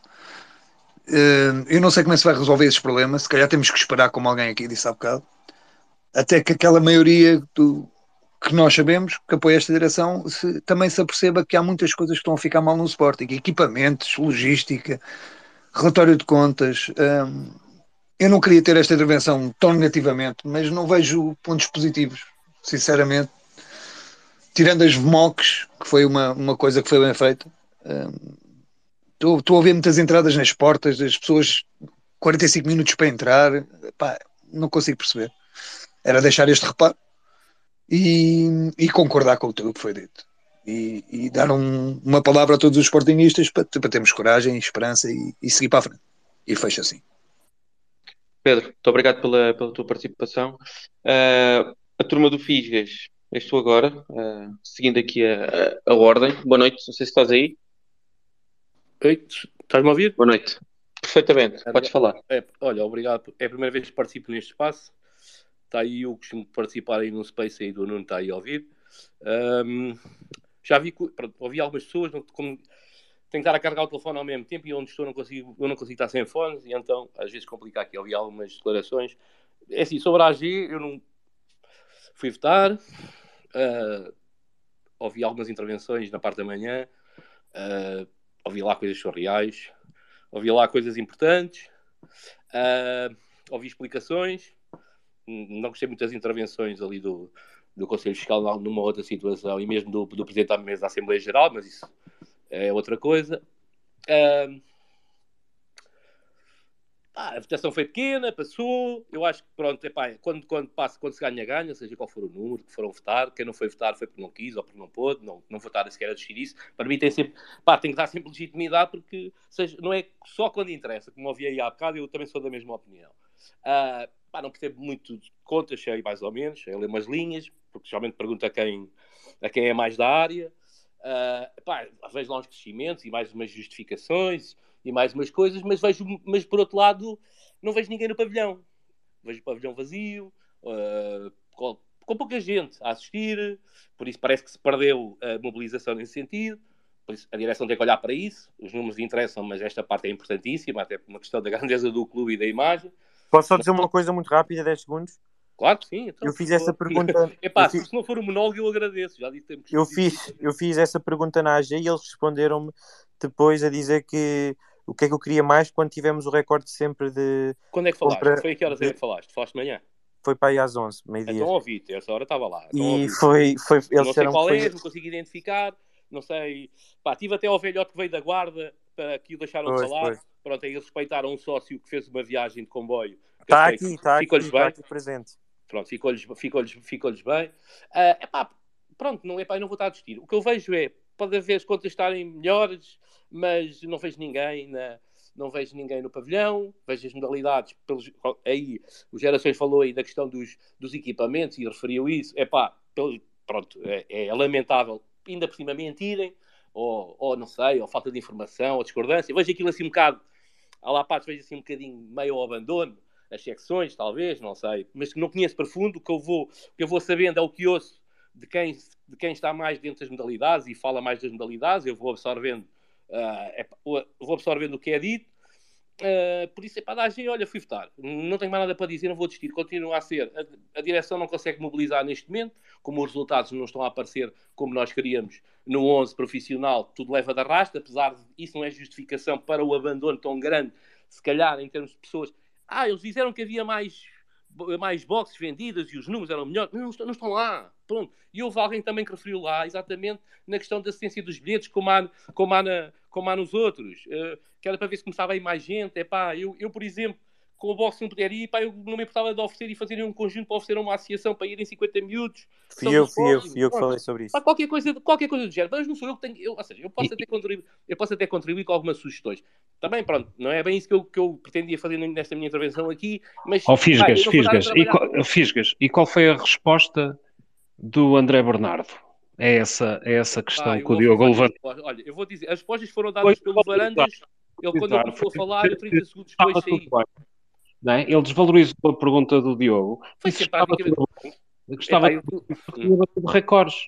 Uh, mas a, a, pergunta deveria ser: é, é... obtendo os recordes, as assistências estão mais baixas, não vos leva a refletir e a chegar a, a conclusão nenhuma? Há, vamos lá ver, não há recorde nenhum. Não há recorde nenhum. Mas, Mesmo que haja recorde. Recorde, mas quais é, é recordes de gamebox? É, é, é, é, mais, é mais uma narrativa. É mais uma narrativa, não existe. Deixa-me só, então, deixa só aqui então. Uh, o que há é que parece que há um novo modelo agora de venda de ingressos que é através da box modalidade. Epá, isto tem muito a ver com os nomes que dão às coisas. O que me interessa é quantas pessoas estavam lá sentadas. Entraram, passaram no torniquete 500 ou 2 mil. Claro. Isso me interessa, pronto. Agora, os números, os números estão no relatório, eu nem vou entrar por aí e, e a minha intervenção é exatamente, nem é nesse sentido. Ou seja, porque não sou eu que vou estar a dizer à direção como é que eles devem fazer, porque senão eu estou claro. a diretor. Pronto. Enquanto sócio e adepto e doente pelo clube, uh, e o tempo que eu perco a calhar, olha, pronto, é aquela coisa que não se explica. Uh, ele, o que eu posso é identificar, eles não conseguem mobilizar, eu sei que não está lá mais pessoas, Pá, eu vejo isso como vêm outras pessoas e já foi dito aqui e, e, isto foi o que eu assisti. Como disse, ouvi as explicações todas, já disse o que tinha a dizer cada órgão diretivo sobre o, Presidente Varandas, 30 segundos depois de ter começado a falar, eu saí. Não consigo ouvi-lo. É pá, lamento, não votei nele, não vou estar aqui, epá, estar com o Varandas alto não vale a pena, ele é Presidente do clube, eh, vou ter que levar com ele só se isto correr muito mal e que haja eleições antecipadas, mas vamos ter. Por isso, a direção é que tem que ter a capacidade de mudar isso é o aspecto que eu acho que tem que fazer. Pá. E agora estar a dizer que é assim, ou... também não vou ser pessimista, mas também não vou ser otimista, porque é assim, não aparecendo os resultados, é com os resultados a coisa esteve camuflada. E a, e a guerrilha, a guerrilha que havia, que há e que se viu, por exemplo, esta semana, pá, vejam um alucinado qualquer, que qualquer pessoa que respondia contra não sei o que, foi chamado de Bernélia, ou qualquer coisa assim. Epá, epá, esses gajos, para mim, são seres asquerosos. São gajos da idade da pedra, que isso, epá, olha, eu acho que já nem na, na, nos, no, nas embranhas da Serra Profunda enquanto seres desses. Horrível. Opa, não sei se são butos, se são gajos pagos lá pelo, pelo Atcor. Epá, não sei. Não faço, também não vou entrar nessas coisas aqui, como disse. Epá, e pronto, nem quero estar a abusar aqui do espaço, porque é a primeira vez ainda por cima não, não, não quero estar aqui a esticar muito. Isto é relativamente à AG. Epá, a trocada da taça não vou falar. Já falei no, no, no espaço do Nuno, já dei a minha opinião uh, uh, quanto a isso, que é mais ou menos o Amorim tem que ter a capacidade para galvanizar a equipa, se é com sangue novo de miúdos, se é com contratações, não sei, também lá não estou, não tenho conhecimento, mas espero que isso aconteça para bem do clube, para se aguentar, uh, porque é assim, dificilmente, como estamos, seremos campeões esta época ou na época seguinte, porque não sabemos como é que vai acontecer, vejo filmes, uns dizem que já está o Amorim é não sei quê, outros saem em, em, no final do ano. Epá, olha, se eles internamente sabem que o Amorim sai no final do ano, então agradeço que tenham já um treinador e comecem a preparar já a próxima época.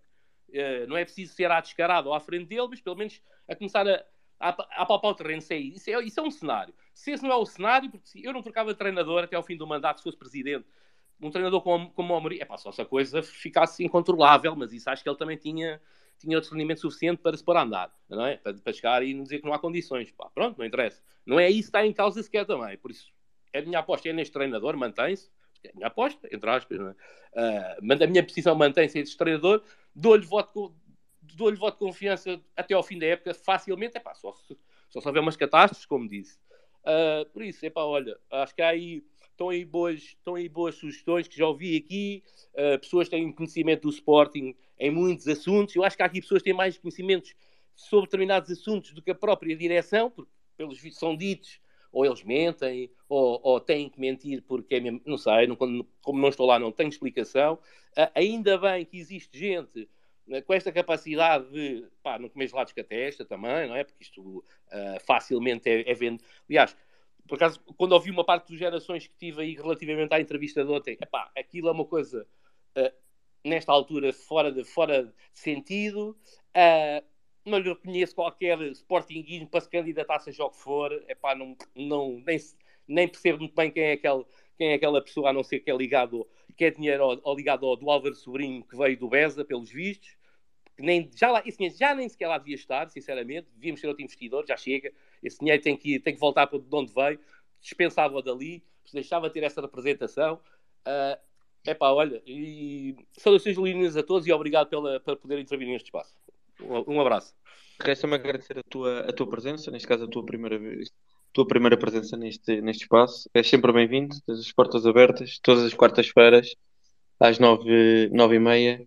Um, cá estamos para, para, para falar daquilo que estamos, que é para falar de Sporting. Uh, Deixa-me continuar aqui a ordem. Um, Hugo Falcão, boa noite, estás aí? Olá, boa noite. Estás-me a ouvir bem, Ricardo? Estou aqui com fone, não sei se estou ou não. Perfeitamente, podes, podes avançar. Pronto, então, boa noite a todos. Uh, no, seguimento do Figas também é a minha primeira intervenção neste espaço e obrigado, Ricardo, por esta iniciativa, que acho que é sempre bom nós, sportingistas, debatermos uh, estes assuntos. Muito rapidamente, em relação à, à questão da taça, que acho que já muita gente falou sobre isso e concordei com quase tudo o que ouvi. Uh, pronto, acho que passamos um mau momento na equipa de futebol e isso é notório, não só a nível futebol jogado, como a nível também de, de apoio da equipa, como também foi referido. Acho que no jogo da Liga dos Campeões ter menos de 40 mil é, é uma derrota para, para qualquer sportingista em casa. E eu confesso que neste início da época, nestes dois meses que, que temos, tive a oportunidade de, de ir a três jogos fora no Norte e é muito triste poder dizer que sentimos mais sportinguismo e mais apoio nas bancadas quando vamos jogar fora do que, do que em casa. Um, enquanto sportingista, acho que nunca pensei estas palavras, mas que é facto, para mim, da minha experiência, é, e acho que todos devíamos fazer uma reflexão em conjunto e também tentar, entre nós, motivar-nos para continuar a apoiar a equipa, já que, de facto, como, foi, como também muita gente disse, um, esse, essa motivação e esse pesar de, de galvanizar os adeptos para o estádio não vem de cima nem da estrutura, como já percebemos. Uh, portanto, acho que também temos que começar a perceber que esta é um bocado a nossa, a nossa realidade e, e fazer por isso. Em relação à AG, que é o que eu queria falar mais, um, eu também não, não, não, entrei logo desde o início, então não sei o que, é, o que, é que já foi falado. Uh, mas claro, pegava aqui uma coisa que, que o Fisgas disse em relação, em relação à AG, que foi que não, que não gostou particularmente de, das intervenções da, da, da, mesa da Assembleia Geral e do Conselho Fiscal. Eu, tenho a dizer, a única intervenção que o Conselho Fiscal teve, sem ser assim, intervenção inicial, foi em resposta a duas questões que, que eu lhes coloquei.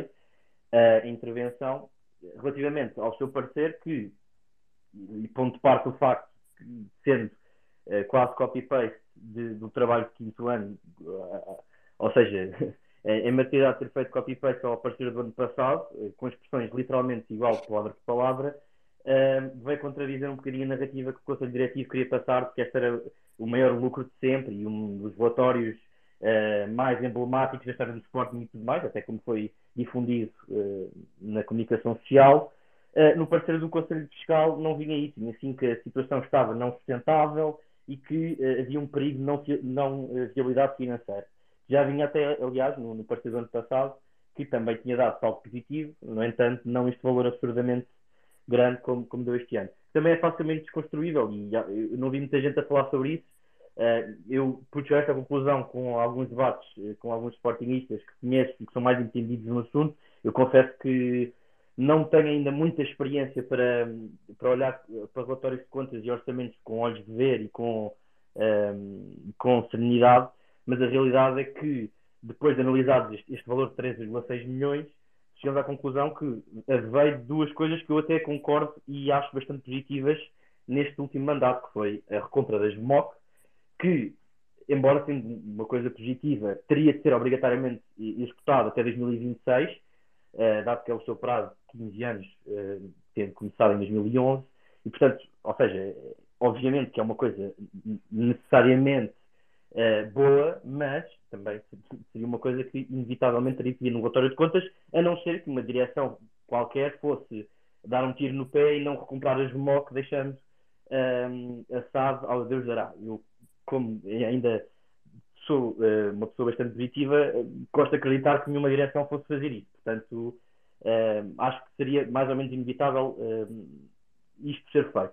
A segunda operação, esta, coisa, esta, esta compra das MOC deu-se num valor de cerca de 11 milhões, e atenção, este, este valor que não é um valor em caixa, ou seja, não é cash flow, mas sim uma valorização daquilo que é a presença do Sporting uh, na SAD. Portanto, eh, na comunicação social foi várias vezes mal interpretado ou até uh, deixada a interpretação do leitor uh, o que é que este valor queria dizer, sendo que podemos analisar rapidamente e difundir que este valor não, não é um valor monetário, portanto não, não acrescenta dinheiro propriamente dito às contas do Sporting, mas sim tra traduz uma, uma valorização um, pronto, de, de, do clube em termos da recompra das MOC. A segunda operação foi um, um, o estabelecimento do, do, protocolo ou de um contrato uh, de, de cedência de, royalties da marca Sporting, da SAD para, uh, do Sporting para a SAD, aliás, que, equivaleu num valor de cerca de 2 milhões este mandato que eu também concordo que pode ser uma, uma, uma, operação positiva, dada a dívida que todos sabemos que o clube tem em direção à SAD e, e que poderia ser num futuro, uh, poderia e ainda é, porque a dívida ainda existe, pode ser no futuro bastante prejudicial naquilo que é a presença do clube como acionista maioritário uh, da SAD. Estes 2 milhões, em princípio, e veremos isso, será mais relatório do ano que vem, poderão reduzir esta dívida e fazer com que o clube esteja numa situação perante a SAD de maior uh, tranquilidade. Vá. E portanto resta-nos cerca de 500, 600 mil euros, que mesmo assim é um valor elevado comparado com o que foi os últimos anos, mas que uh, não é de todo este valor exorbitadamente grande que a comunicação social e a direção têm cantado vitória uh, e, e, têm andado jubilosos. Portanto, há que ter a, a, a frieza de analisar isto Uh, continua a ser um, um, relatório de contas, no meu ver, positivo, uh, dado que uh, é um valor que tem sido, um valor, portanto, de 500, 600 mil euros, tem sido superior ao, aos últimos anos, mas que há que ter esse cuidado de analisar em relação a isso. Muito rapidamente, só para terminar, queria também falar deste tema que tem sido falado da democracia do Sporting. Eu sou uma pessoa que gosta de, de, de, participar civicamente, como, como dizia a expressão do Helder Amaral, e tenho participado muito mais nestas Assembleias Gerais em tudo o que tem a ver com o mundo Sporting, eh, além também da minha presença política. Eh, eu acho que a, a democracia do Sporting tem, não vem só da Assembleias Gerais, vem de imensas coisas, vem de, eh, do, da própria mesa da Assembleia Geral vir para a comunicação social dizer o que é que os sócios quase têm que votar e, e, e citar a expressão do, do presidente do cuidado do clube. Portanto, eu acho que um presidente de mesa dizer isto uh, antes de uma, de uma, Assembleia Geral é claramente condicionar o voto quando tem, quando tem que ser uma pessoa e tem que presidir a um órgão que é uh, por natureza neutro, ou tem de ser por natureza neutro.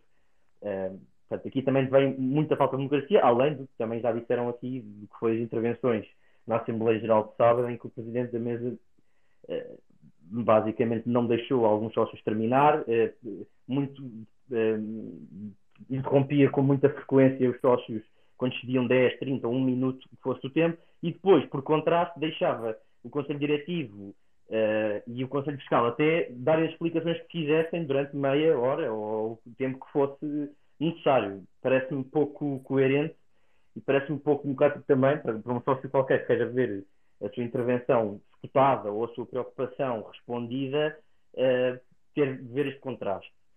Uh, pronto, e também será dizer muito rapidamente que esta entrevista de hoje do, do Jornal Record uh, acho que é um pouco enigmática, como referiu o Helder Amaral, acho, acho que tem alguns interesses por trás, porque eu, eu também conheço minimamente no Correia da Silva, não pessoalmente, mas por andar nos meios políticos uh, parecidos dele e ter algum, alguma convivência nesse sentido, uh, creio que uh, aparecer assim do nada, depois de ter andado desaparecido enquanto és administrador da SAD, terá interesses por trás e poderá até ter algum interesse nas eleições de 2026, mas não enquanto candidato, mas sim enquanto possível ponta de lança de algum futuro candidato até de, desta, desta direção que poderá ou não se candidatar. Um, pronto, é isto. Uh, muito obrigado por, por, pelo convite e saudações meninas. Deixa-me só dizer uma coisa. O, ou, desculpa, tu tiveste de manhã também, não foi? Uh, sim, sim. Pois, também, então já sei qual foi a tua intervenção também. Eu estava aqui a fazer contas de cabeça. Porque aquilo começa com uma boa intervenção do Afonso, acho que é Afonso. Uh, uh, exatamente, aliás, a intervenção dele é excelente. Depois, geralmente nas Assembleias Gerais, o início e o fim diz um bocado das Assembleias. Depois, julgo, antes já não sei se foi antes ou depois daquele senhor mais velho que veio da Guarda, há, uma, há, um, há, um, há um sócio que vai para lá fala, agradecer, claramente, agradecer por ter salvo o Sporting financeiramente uh, da anterior direção. Eu assim, bem, nem estou a perceber muito bem, está no segundo mandato do Varanda, não sei o que é que este gente vai aqui dizer, até porque as declarações do Zanha, uh, nesse, foi dele sempre que não encontraram buracos nenhums, por isso, eu não sei como é que ainda há gente que vai para lá dizer isto. Pá, o rapaz, suposto tinha um ar, pá, uh, parecia esclarecido, por isso não sei muito bem qual era a intenção destas pessoas de irem para ali dizer estas coisas, no, quase no último, no, último momento da Assembleia, pronto, uh, pá, não, Gostava que isto não acontecesse, sinceramente, em assembleias, acho que devem ser de outra maneira. A tua intervenção foi boa, Hugo, e lembro perfeitamente da resposta do, do, do Conselho Fiscal relativamente a, essa, a isso que tu puseste de, do copy-paste, achei piada, agora, agora que falaste nisso, um, essa, a tua intervenção foi excelente.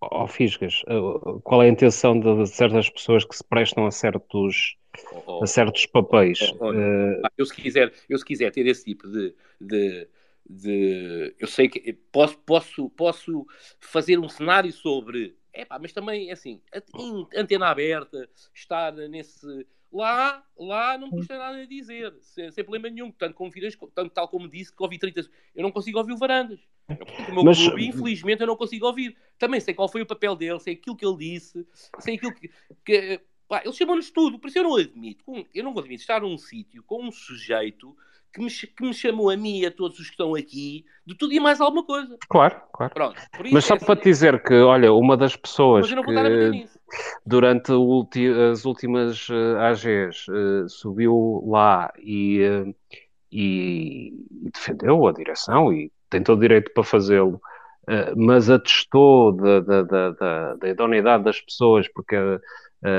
que estavam naquelas mesas, naqueles órgãos sociais, porque disse ela uh, era um visita de sua casa, uh, teve como prenda a ser parte agora da, do, do Conselho de Administração da SAD. Oh, oh, oh Nuno, como digo, é pá, eu não. Pronto, tu referiste, não vale a pena. É assim, eu, pronto, eu essas coisas não. Pá, posso até, posso até ter opinião, mas não vou entrar nesses campos porque isso depois. Uh, epá, é assim. Primeiro, sendo uma pessoa líder, seja do que for, acho que uma das primeiras coisas que deve fazer é ter pessoas ao pé de si, da sua confiança e com capacidades.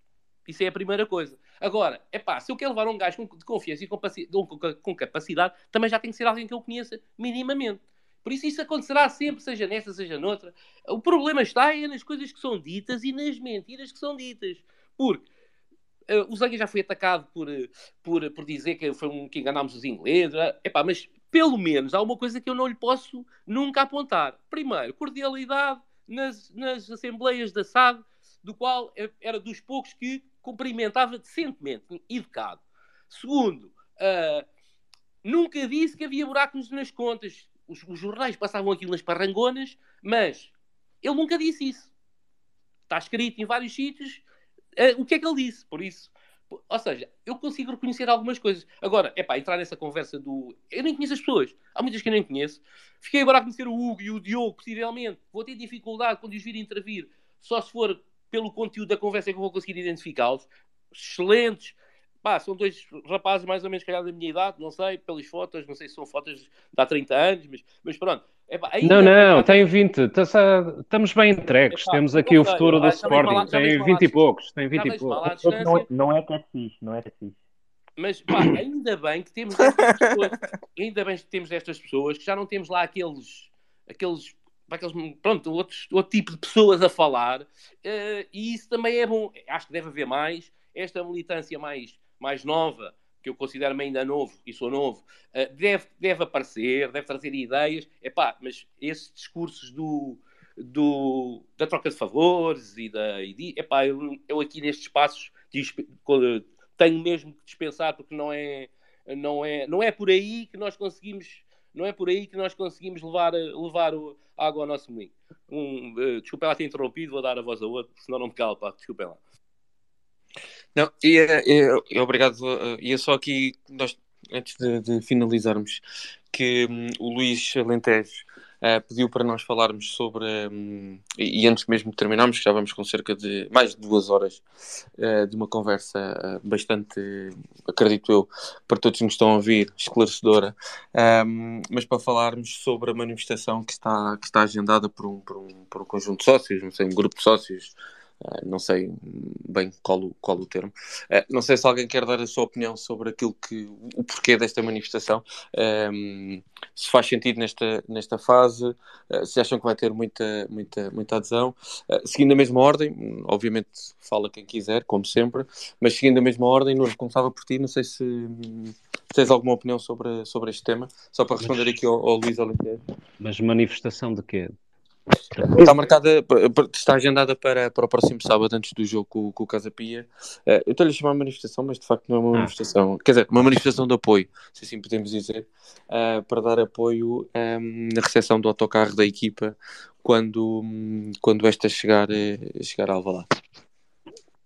Acho muito bem, então, se, mas isso não é o que costuma acontecer em, em, todos os jogos ali, quando o autocarro está ali a entrar, junta-se ali uma série de pessoas, com os cascóis e a bater palmas e assim, ah, acho muito bem. Não, quer dizer, não sabia que era preciso fazer essa marcação, mas eh, bem, sim, quer dizer, eh, é para apoiar, estou sempre, estou sempre, estou sempre a favor disso, quer dizer, não. Estavas a referir em relação. A, desculpa, peço desculpa, Nuno. Em relação, desta vez é por eles terem pedido os cartazes e torres e tudo mais, não é? Em relação a, é, é isso, ou não? Sim, até, até, até é veio uma. Eu acho que é isto que o Luís Alentejo está a referir, até porque veio hoje no Record, se não me engano. Pois, acho foi, é. foi vinculado nas redes sociais, principalmente no Twitter, no dia de ontem. uma, portanto, uma recepção à equipa para dar apoio à equipa, para a resposta a este mau momento. E houve aqui acredito também seja isto que o Luís se está a referir, a perspectiva de, e sinceramente também é a minha opinião, e também eu escrevi no, no Twitter, uh, que, que, acho que não é por falta de apoio que, que, que os resultados têm sido ultimamente o que são. Mas, mas, mas pronto, mas era mais para ouvir a vossa, a vossa opinião, porque foi veiculado até, chegou a, a estar no Record, uh, hum. no dia 2, se não me engano, um, que vai haver esta ação de apoio um, à equipa. Uh, Diogo, pegando aqui das palavras do, do, do, Nuno, concordas com aquilo que o, que o, Nuno disse? Que isso já é o, já é o normal do corriqueiro e que uh, se calhar não faz, não faz grande, grande sentido, ou, ou não concordas?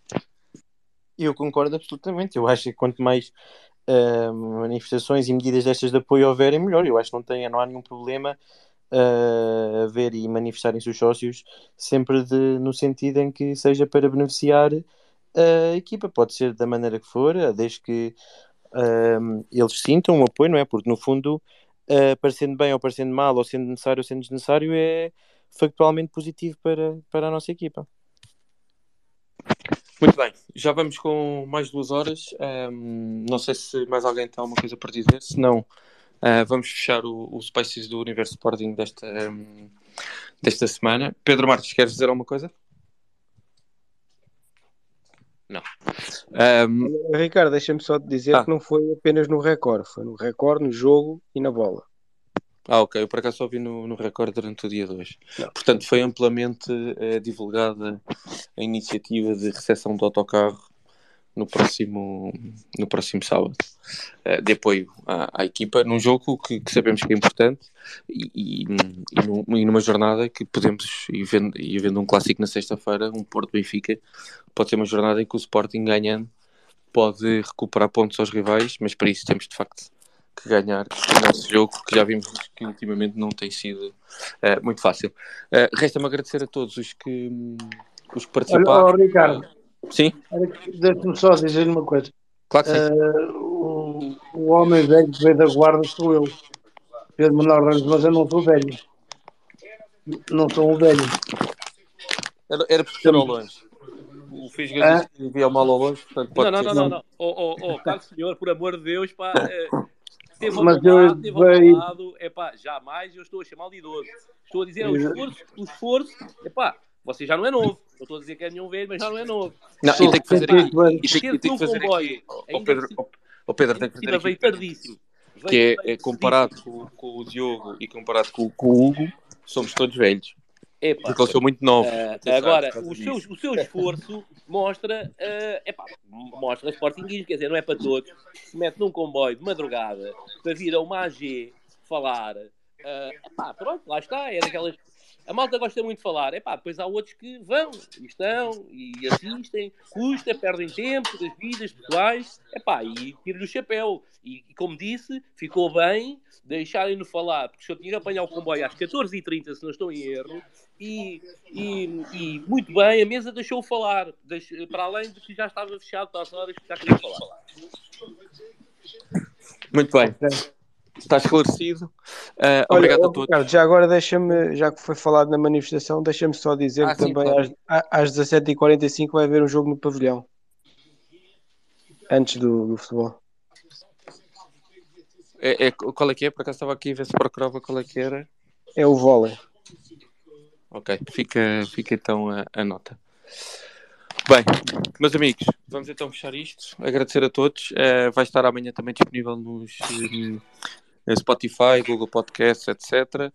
Eh, que agradeço que aqui o meu amigo Nuno Mourão está a ouvir, que foi ele que me ajudou no primeiro, no primeiro episódio desta, desta temporada. Agradecermos a todos os que estiveram aqui live, aqueles que nos vão ouvir nos próximos dias. Eh, voltamos na próxima quinta-feira, se não me engano, porque quarta- na próxima quarta-feira jogamos em Londres e, portanto, o Universo Sporting está de volta na próxima quinta-feira pelas nove e meia. Obrigado e uma boa noite a todos. Já cheguei a casa nessa altura. E uma boa viagem. Obrigado. Um abraço. Boa noite.